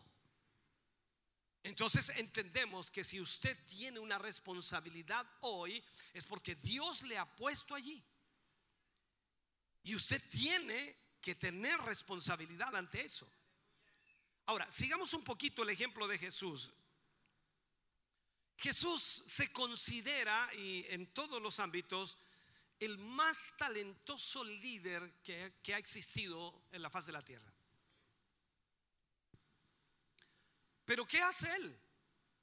Él viene a servir a aquellos a quienes él dirige. O sea, él no vino para ser servido o para señorear sobre ellos, y lo dice en Mateo 20, versículo 20 25 al 28. Entonces Jesús llamándoles dice, dijo, sabéis que los gobernantes de las naciones se enseñorean de ellas y los que son grandes ejercen sobre ellos potestad. Mas entre vosotros no será así, sino que el que quiera hacerse grande entre vosotros será vuestro servidor. Y el que quiera ser el primero entre vosotros será vuestro siervo. Como el Hijo del Hombre no vino para ser servido, sino para servir y para dar su vida en rescate por muchos. ¿Sabe usted? Santiago, el hermano de Jesús, tenía el don de liderazgo o de presidir, como lo dice Pablo. Dirigió la iglesia en Jerusalén. Entonces, se refirió a sí mismo como un siervo de Dios y del Señor Jesucristo. Él lo escribe allí en Santiago 1.1. Como siervo de Dios y del Señor Jesucristo. Santiago también mostró otra cualidad del liderazgo. Hablando del liderazgo espiritual. Tenía la habilidad para influir en otros a a pensar acertada y bíblicamente y actuar piadosamente en todos los asuntos. Tenía esa capacidad de llevar a la gente a actuar bíblicamente, a tomar decisiones correctas y actuar piadosamente en todos los asuntos. Entonces, el líder cristiano, hermano querido, lleva a otros a crecer en su capacidad de discernir por sí mismos aquello que viene de Dios, frente a lo que por supuesto es cultural o temporal o mundanal, como usted quiera llamarlo. Hay una diferencia enorme en eso. La Biblia nos enseña que el hombre carnal no discierne las cosas del Espíritu. Nosotros estamos aquí y hablamos del término espiritual y la gente que eh, posiblemente escuche estas temáticas así no lo entiende. Dice, no, yo no entiendo a esta gente, ¿cómo vamos a ser servidores? Si uno es un líder es el que manda, es el que corta el queque, dicen en, el mundo, ¿no? Es el que pone las normas, el que, el que agarra a palo a la gente, eh, el, el, que los pone contra el muro, eh, el que, ayúdeme, pues. Entonces la gente piensa de esa manera, pero el Señor Jesús nos dice, bueno, si yo vine a servir y no a ser servido, entonces nos está llamando a todos a ser servidores de los demás. Si seguimos el ejemplo de Pablo, las palabras del líder de la iglesia, y pongamos aquí que las palabras del líder de la iglesia no sean sabias, que no sean convincentes. Hablando desde el punto de vista, por supuesto, de la sabiduría humana. Pero las palabras que el líder entrega son llenas del Espíritu de Dios, dirigiendo, animando a otros a descansar en su fe, a descansar en el poder de Dios, entonces vamos inmediatamente a ver cambios en la vida de esos cristianos. El objetivo de un líder, el objetivo suyo como líder en cualquier área de la obra del Señor, que tiene usted ese don de presidir, es proteger y guiar a aquellos que usted dirige. Proteger y guiar a aquellos que usted dirige. La mayor parte de los líderes en general, la mayor parte de ellos no quieren que usted aprenda. No quieren que usted crezca. No, no quieren que usted conozca de la palabra. Y nosotros vemos a Jesús que lo que más deseaba era, por supuesto, que los discípulos conocieran. E incluso le dijo, cuando yo me vaya, mi Padre os enviará el consolador, que estará con vosotros hasta el fin. Y Él os enseñará todas las cosas. Y les dice, mayores cosas que estas haréis. O sea, estamos hablando que el deseo de Jesús era que sus discípulos crecieran en una enormidad. También dice, el discípulo no será mayor que su maestro, pero si fuere perfeccionado, será mayor que él.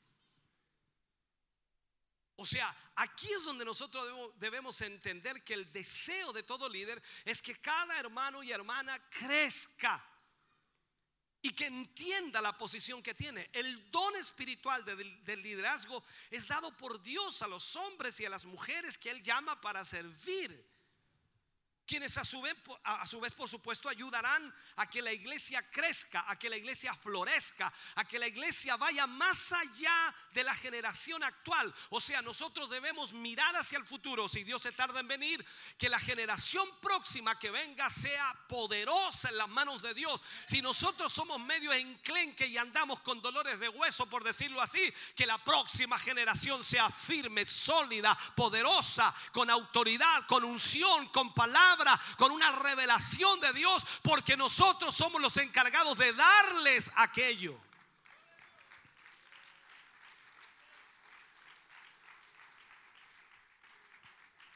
Ahora, Dios, Dios le da al hombre el don del liderazgo o de presidir, no para que el hombre sea exaltado, no es para que el hombre sea exaltado, sino para que Él sea, para que Dios sea glorificado, para que el Señor sea glorificado cuando los creyentes usan los dones que Dios da para hacer su voluntad.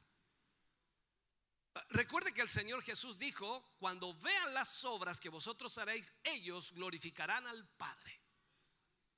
O sea, si usted tiene un don de presidir, de dirigir, de liderazgo, entonces usted lo que va a hacer es servir a sus hermanos o a sus hermanas y les va a guiar, les va a dirigir de tal manera que usted desea que ellos crezcan, que conozcan, que puedan experimentar la bendición de Dios de la misma manera que usted lo ha hecho y ojalá mejor. Entonces de esa manera usted va a estar haciendo la voluntad de Dios y cuando ellos actúen y hagan la voluntad de Dios, la gente va a glorificar a Dios por lo que usted está haciendo.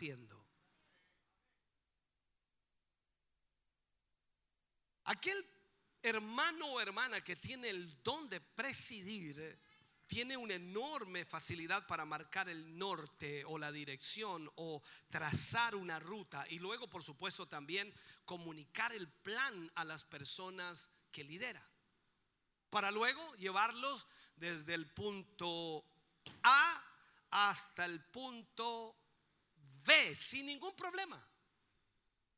Y la gente entiende para dónde vamos. Hay gente que a veces en las iglesias no sé para dónde vamos aquí, no tengo idea, no sé, qué vamos a hacer hoy. ¿Qué vamos a hacer? No sé, no tengo idea. ¿Para qué cantamos? No tengo idea. ¿Y por qué? Ah, necesitamos saber. Y eso involucra entonces que la gente debe ser guiada a ser parte de. Usted sabe, los observadores en todo sentido son observadores y también eh, los observadores en todo sentido se transforman también en críticos.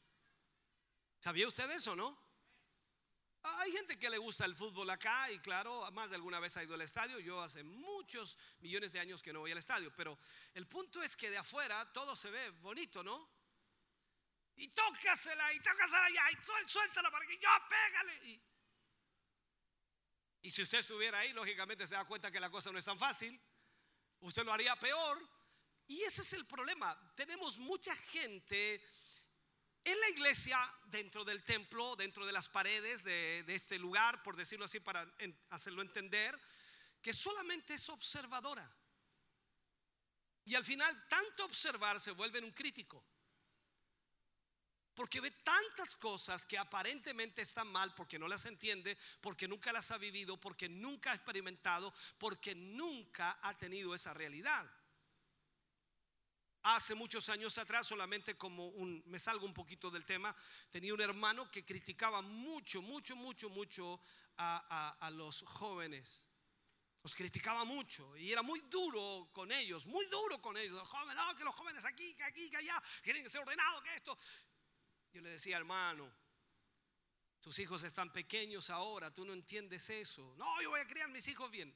Hermano, criar a jóvenes no es fácil. Sobre todo en el mundo que vivimos hoy día. Y no es excusar las realidades, pero debes agradecer que esos jóvenes están en la iglesia. O sea, preferible que estén aquí como estén, pero que estén aquí porque tienen una posibilidad, una oportunidad de que Dios toque sus corazones en algún momento y ellos se vuelvan realmente a Dios, a que estén allá afuera en el mundo, en la esquina, en la fiesta, en la, eh, bebiendo, tomando, qué sé yo. Es mejor que estén aquí como vengan, como estén, pero que estén aquí teniendo la oportunidad de que Dios los alcance. Y él decía, no, no, no, era porfiado. Y uno trataba de hacerle ver esa realidad. Los hijos de ellos crecieron, lógicamente se descarriaron todos. Y yo le dije, viste, no es fácil.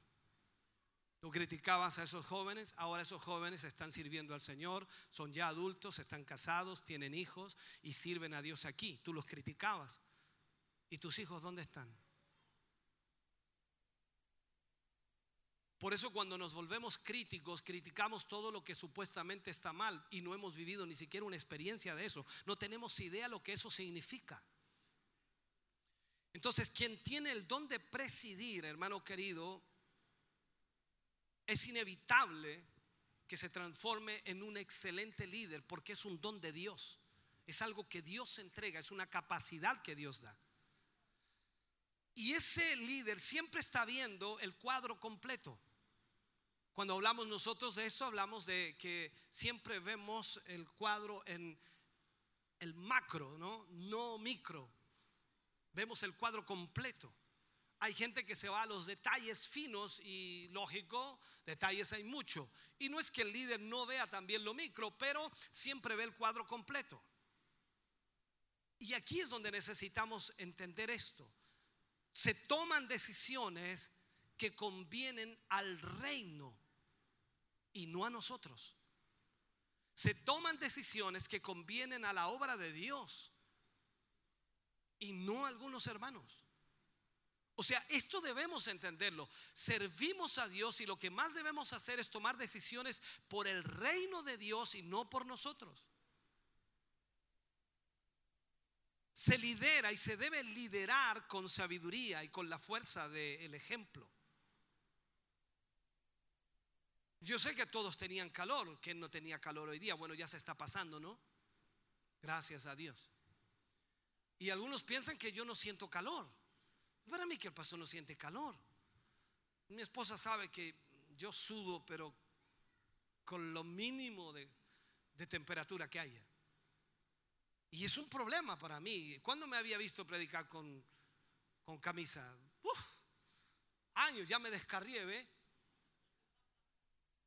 Pero la verdad es que cada vez que predico con chaqueta me bajo mojado entero. pero entiendo que es necesario que en todas las áreas de nuestra vida hagamos esfuerzos por amor a aquellos que necesitan la instrucción. Debemos hacer los, mejor, los mejores esfuerzos y debemos hacerlo con el ejemplo. Porque imagínense, yo podría decir, no, ah, no, hace mucha calor, eso que predique un, anciano. Sería fácil, ¿no? Que predique un anciano, yo me gano allá en el, en el ventilador grande, atrásito allá. Ah, no, dele nomás, hermano, dele, dele. No, no. Tenemos que hacer el mejor esfuerzo y darle el ejemplo en eso. En todas las áreas de nuestra vida. Los buenos líderes hacen mejores seguidores sin llegar a abusar del poder o la manipulación. Tratamos de dar el ejemplo para que la gente lo haga. Ahora, ¿cómo debemos, cómo debemos ejecutarlo o usar este don de presidir? Según Romanos 12, 8, debemos hacerlo con solicitud, dice. Esta palabra viene del griego que es spoude, de donde viene también la palabra inglesa que es speed, velocidad. O sea, es decir, que, que tiene que este don hacerse rápido, porque detecta las necesidades y las, las diferencias o deficiencias, perdón, de lo que puede estar ocurriendo y rápidamente define un sabio plan para poder ejecutar y comunica y lleva a cabo tan pronto como puede aquello para poder solucionar lo que está sucediendo. Eso debe hacerse.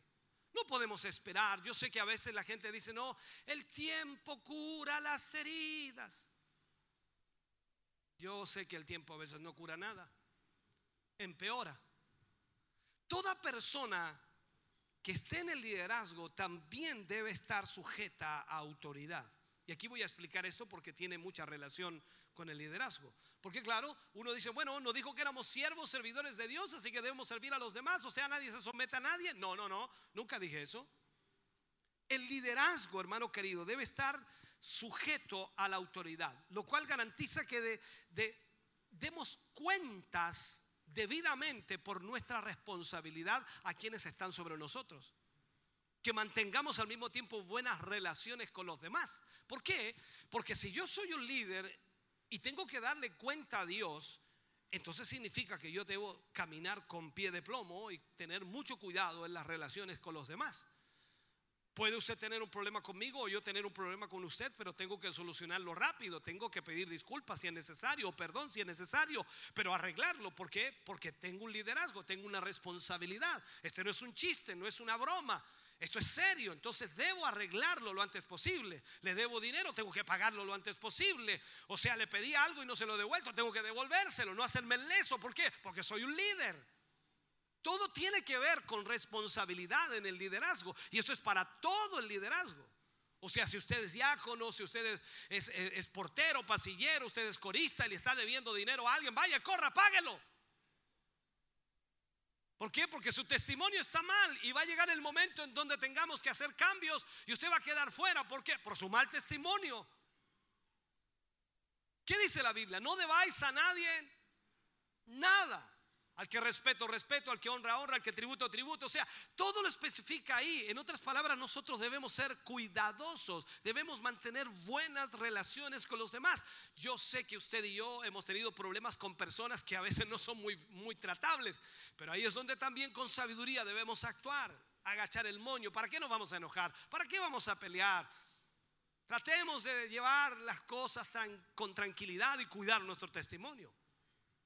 Entonces, para ser un líder eficaz, uno debe haber sido y debe seguir siendo un buen seguidor. Tengo que dar cuenta a mis superiores, tengo que dar cuenta a quienes están sobre mí. En el caso suyo, usted tiene que dar cuenta, sin duda, a su encargado. En el caso de un líder normal de la iglesia, del, del local.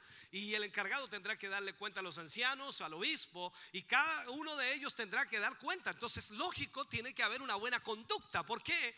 Porque cuando cuando tenga que dar cuenta, me van a exigir, me van a pedir que yo demuestre lo que estoy diciendo con palabras. Esto no es tan solo hacerlo bonito en el papel, estos son hechos. los hechos. Entonces la pregunta sería aquí, ¿a quién le da cuenta usted? ¿A quién está siguiendo? Porque aparentemente cuando tocábamos el punto de ser servidores y debemos someternos al Señor, lógicamente hay un orden que Dios establece. Dice, someteos a vuestros pastores porque ellos velan por vosotros como quien ha de dar cuenta. O sea, coloca una forma de sujeción en el liderazgo. De mayor a menor, todos servimos al Señor, todos rendimos cuentas al Señor, pero lo hacemos a través del conducto regular. El portero le rinde cuenta a quien lo puso ahí en la puerta.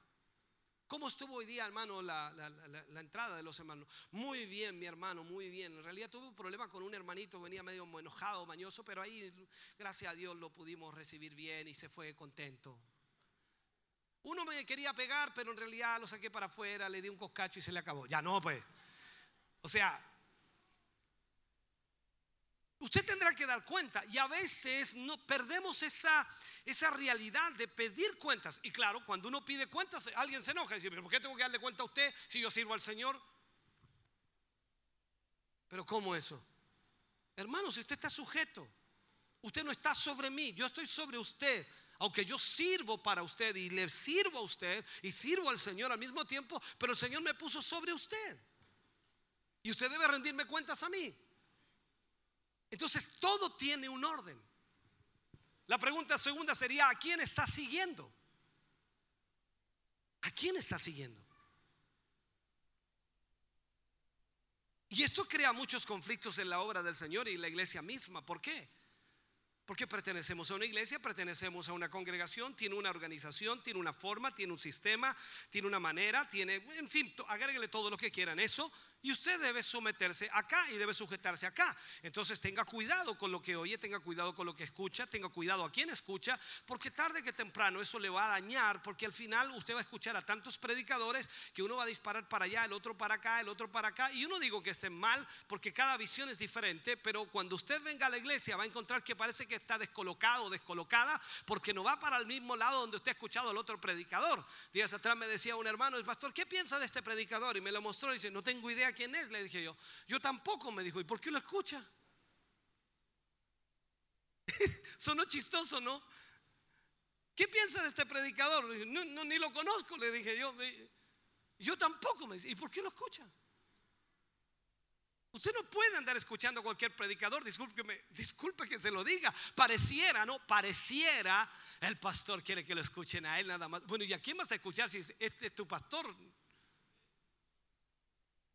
Ahora, si tienes dos pastores, tres pastores, o si escuchas a otro pastor y, encuentras que es mejor, o, ok, hermano, voy, bye bye, Dios te bendiga, que te vaya lindo, que Dios te prospere y te bendiga en ese lugar. Pero no puedes estar bebiendo de dos aguas, porque tarde que temprano eso te va a dañar. Las visiones son diferentes, el enfoque a veces es diferente. Uno cree una pequeña cosa diferente al otro y eso ya cambia. Es por eso tan importante que tengamos cuidado también en eso. Entonces, ¿a quién está siguiendo? Porque si hablamos de liderazgo, con mayor razón usted debiera comprene- compenetrarse con la obra del Señor. ¿Y qué debiera estar escuchando? Los mensajes de su pastor. Se mete la página y comienza a revivirlos todos, ahí las series, y comienza a estudiar y comienza a aprender, porque ese es el enfoque que tenemos, eso es lo que predicamos, eso es lo que la Biblia dice. Entonces nosotros entendemos de esa manera. Lo tercero sería, ¿tienes el don de presidir? Entonces úsalo. Porque si usas ese don, todos vamos a salir fa- favorecidos, yo te lo aseguro. Porque la obra de Dios va a crecer y va a ser edificada maravillosamente. Déjame terminar, yo sé que he pasado harto rato en esto, pero trato de aprovechar y yo sé que me queda mínimo dos horas más. Eh, eh, Como se pasó un poco la calor, yo puedo al- alargar, ¿no? ¿no? Misericordia. Marcos 12:8 dice la enseñanza de Jesús en el Sermón del Monte. Él habla de las bienaventuranzas y una de las bienaventuranzas es que dice, serán bienaventurados los misericordiosos porque ellos alcanzarán misericordia. O sea, si tú tienes misericordia, alcanzarás también misericordia. La misericordia es lo que expresamos cuando somos dirigidos por Dios para ser compasivos en nuestras actitudes, en nuestras palabras y en nuestras acciones. Más que un sentir, hermano querido, más que sentir compasión hacia alguien, es el amor que reflejamos, es la acción que ejecutamos. La misericordia siempre desea responder a las necesidades inmediatas de los demás y aliviar el sufrimiento y al mismo tiempo la soledad y la tristeza. La misericordia siempre trata las crisis, ya sean físicas, emocionales, financieras o espirituales, por medio de un servicio generoso y abnegado. Eso es misericordia. La misericordia es la defensora de los humildes, la de defensora de los pobres, de los explotados, de los olvidados, incluso a menudo actúa en favor de ellos. Entonces, en cuanto a la explicación de este don, podemos decir, se manifiesta en los creyentes que entregan su tiempo, que entregan su casa, su privacidad, su corazón, sus conocimientos de forma voluntaria, con alegría, sin esperar absolutamente ninguna recompensa, aparte de una satisfacción profunda, quizás difícil de explicar humanamente, porque al final es Dios que trata con nuestro corazón. Un buen ejemplo de misericordia, recordemos Mateo 20, versículo 29 al 34. Esta historia todos la conocemos. Dice, al salir ellos de Jericó, le seguía una gran multitud. Y dos ciegos que estaban sentados junto al camino, cuando oyeron que Jesús pasaba, clamaron diciendo, Señor Hijo de David, ten misericordia de nosotros. Y la gente les re- reprendió para que callasen, pero ellos clamaban más diciendo, Señor, Hijo de David, ten misericordia de nosotros. Y deteniéndose Jesús los llamó y les dijo, ¿qué queréis que os haga? Ellos le dijeron, Señor, que sean abiertos nuestros ojos. Entonces Jesús, compadecido, les tocó los ojos y enseguida recibieron la vista y le siguieron. Observe aquí que los ciegos no asociaron la misericordia con un sentimiento, sino con una acción. O sea, su problema físico era que no podían ver. Así que para ellos el acto de misericordia fue la intervención de Cristo para restaurar su vista.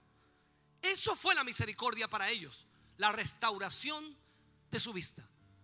La misericordia es más que un sentimiento, siempre va seguido de una acción. Pero se ha fijado nosotros, el Señor tenga misericordia del hermanito y no hacemos nada. Este don, hermano querido, tiene una aplicación práctica en el servicio activo, así como la responsabilidad de, hacerlo con alegría. Ahora, cuando nosotros tenemos y entendemos lo que es la misericordia, tenemos un firme fundamento de que nuestra esperanza depende únicamente de la misericordia de Cristo y no en ningún mérito nuestro. Entonces esto tiene que inspirarnos a seguir el ejemplo de Cristo de un servicio compasivo, a mostrar misericordia a los demás, así como nosotros lo hemos recibido de parte de Él. Entonces tener misericordia en el griego es eleo, eleo. El diccionario Strong lo dice así, compadecer. O sea, ya sea de palabra o de hecho, específicamente por gracia divina compadecer, tener compasión, apiadarse, tener, o sea, obtener, recibir, mostrar misericordia. Veamos las características de este don de misericordia. Tiene una enorme capacidad de demostrar amor. Busca siempre lo bueno en la gente. Busca siempre lo bueno en la gente. ¿Habrá algo bueno en la gente? Amén. Busca siempre lo bueno en la gente. Atrae a las personas heridas, no para herirlas más. Toma decisiones y acción en remover heridas y problemas en otros. Tiene el deseo de ver relaciones correctas unos con otros. Son dignos de confianza. Evitan conflictos y confrontaciones. Son alegres son gobernados por sus sensaciones. Se gozan al ver a otros bendecidos y se afligen al ver a otros sufriendo. Son esforzados para buenas causas y generalmente son intercesores. Oran constantemente. Déjeme terminar.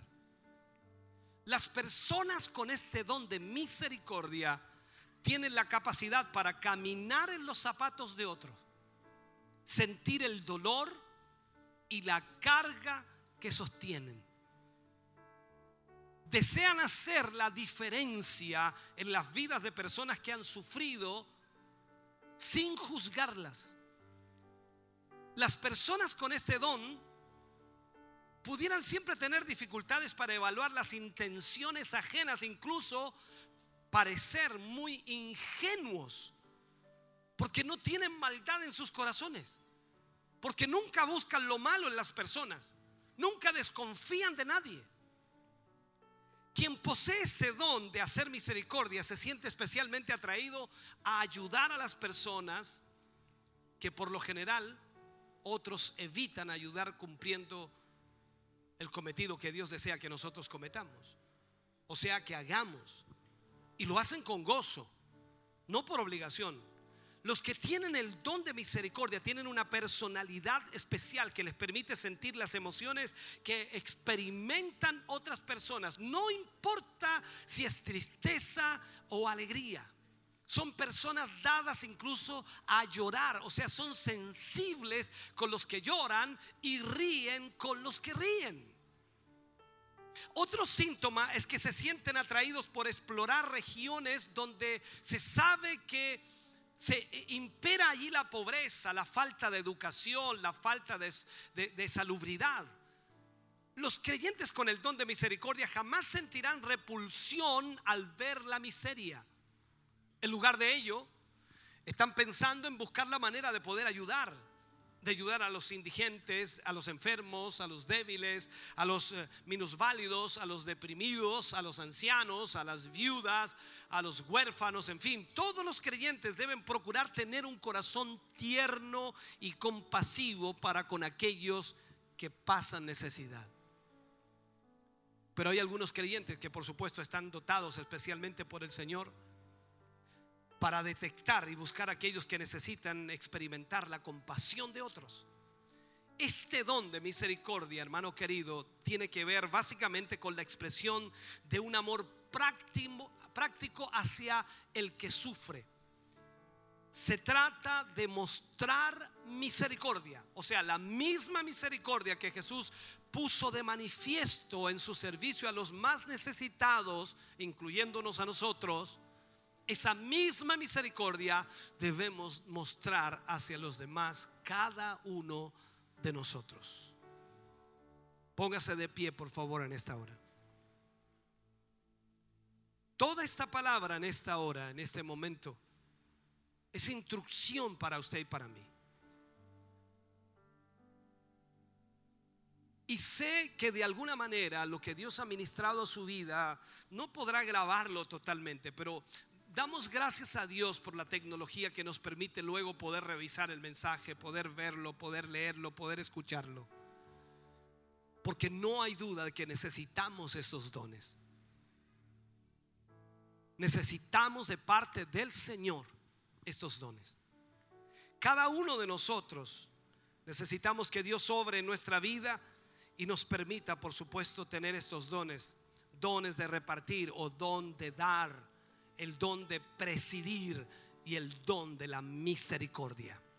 Yo espero Dios le haya bendecido, Dios le haya ministrado y Dios lo haya ubicado también en el lugar que corresponde. Oremos al Señor. Padre, en el nombre de Jesús, damos a usted muchas gracias, Señor, por este tiempo. Sé que nos hemos extendido hoy, Señor. Pero al hablar de tu palabra, Señor, muchas veces tú vas revelando y mostrando cosas las cuales debemos tocar. Yo te pido, Señor, que a través de esta palabra tus hijos y tus hijas que han pasado largo rato oyéndola puedan tomar de allí, Señor, lo que tú has ministrado a sus corazones. Provoca cambios en las vidas de muchos de ellos. Provoca, Dios mío, el deseo de servirte a ti por sobre todas las cosas y de poder hacer tu voluntad. Padre, en el nombre de Jesús, bendecimos las vidas de tus hijos y de tus hijas, Señor. Agradecemos por este gran amor y de esta gran misericordia.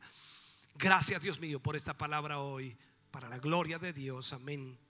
Y amén, Señor. Fuerte ese aplauso de alabanza al Señor en esta hora. Cantamos al Señor con gozo, con alegría para el Señor.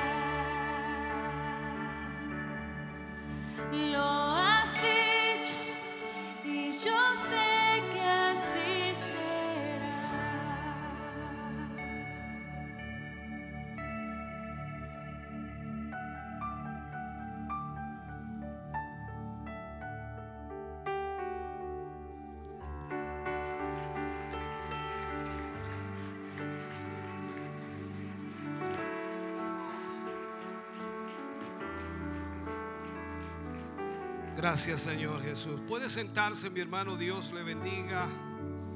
Damos gracias al Señor.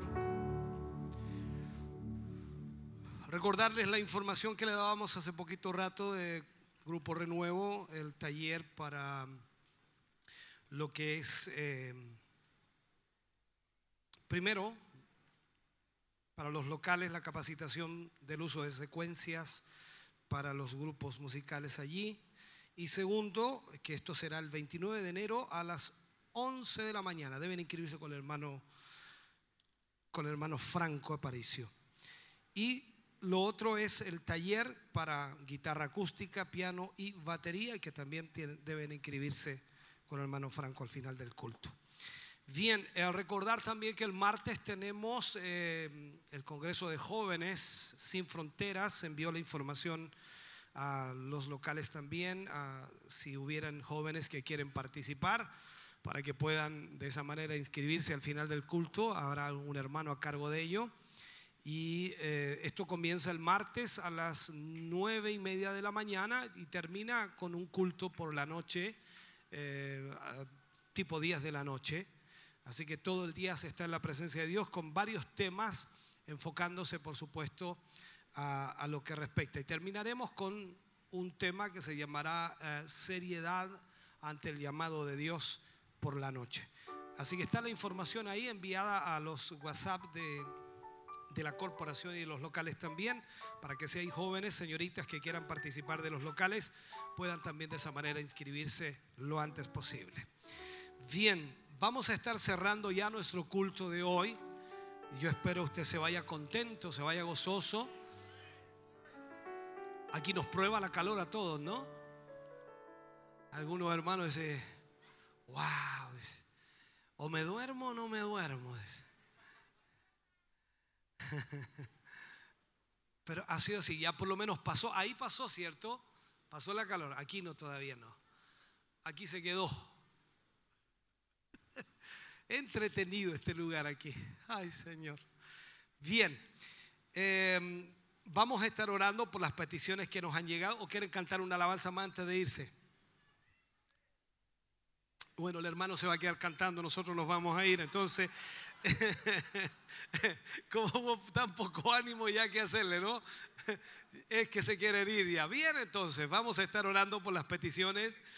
Vamos a estar orando por Alejandro Reyes, por Camila Reyes, por Juan Ignacio Figueroa, por Evelyn Contreras, por Sofía Leiva, por Héctor Hernández, por Luz Hernández, por Marco Cáceres, por eh, Moisés Parra, por la hermana Ana María, por hermano Abraham Figueroa, por Patricia Margado, por Jacqueline Morales, por Aracel Morales, por Sara Leiva, por Martín Hermosilla, por Cecilia mm, Montalva, me parece que dice aquí, familia Rosales Arabia, por Ángela Urra Ortiz, por Kiara Noa, por eh, Rosendo Lara, por Ángela Poblete, por Lorena Sánchez, por Felipe Herrera, por Juan Carlos Herrera, por Ángela Poblete, por, por Lorena Sánchez, por Eva Vázquez, por Susana García, por Eliana Martínez Ceballos, por Ariel Quesada o sí, algo así, por Marcela Ortiz Martínez y por Abraham Fuentes. Todas estas peticiones de oración las ponemos en esta oración final. Le pido póngase de pie para que estemos orando al Señor. Y, ya concluyendo, luego el grupo Renuevo cantará una alabanza más. Me parece que están listos o no. ¿Sí? ¿Tienen algo preparado? Sí, ok, siempre preparado. Ellos cantarán, usted se despedirá o cantará también junto al hermano que quiere cantar. Ya. Así que eh, ustedes deciden ahí. Pero vamos a orar al Señor. Amén. Padre, en el nombre de Jesús, te damos a ti muchas gracias. Agradecemos infinitamente tu gran amor y misericordia. Gracias, Dios mío, por este culto. Gracias por nuestros hermanos y hermanas que han podido estar aquí. Hoy agradecemos infinitamente esta tu bondad, Señor.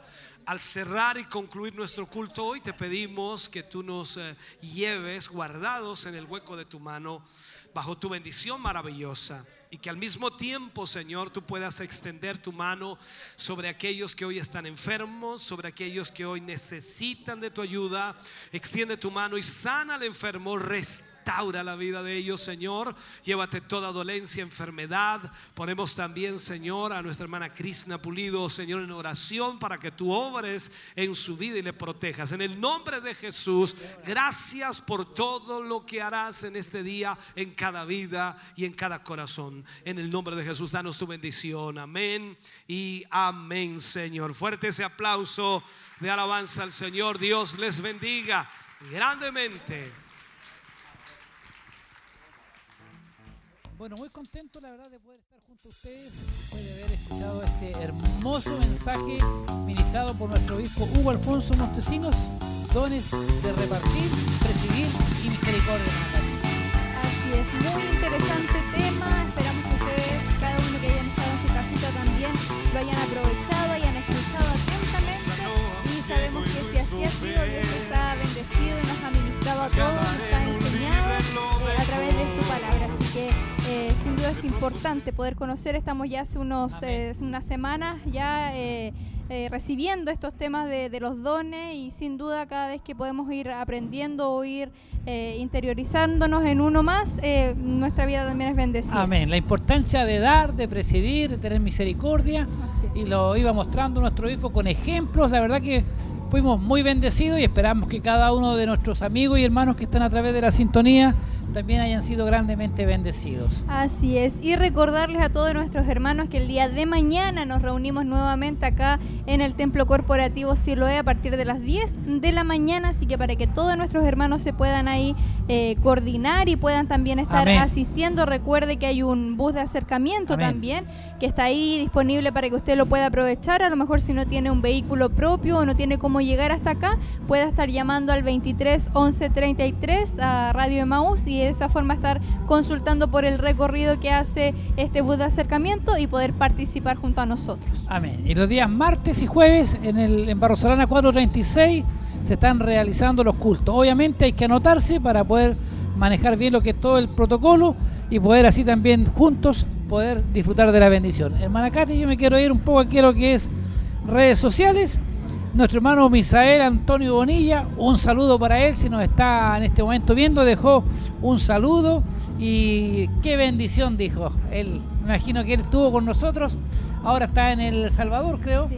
eh, en ese país, siendo también junto a su familia y esperamos que estas transmisiones le sean de mucha bendición.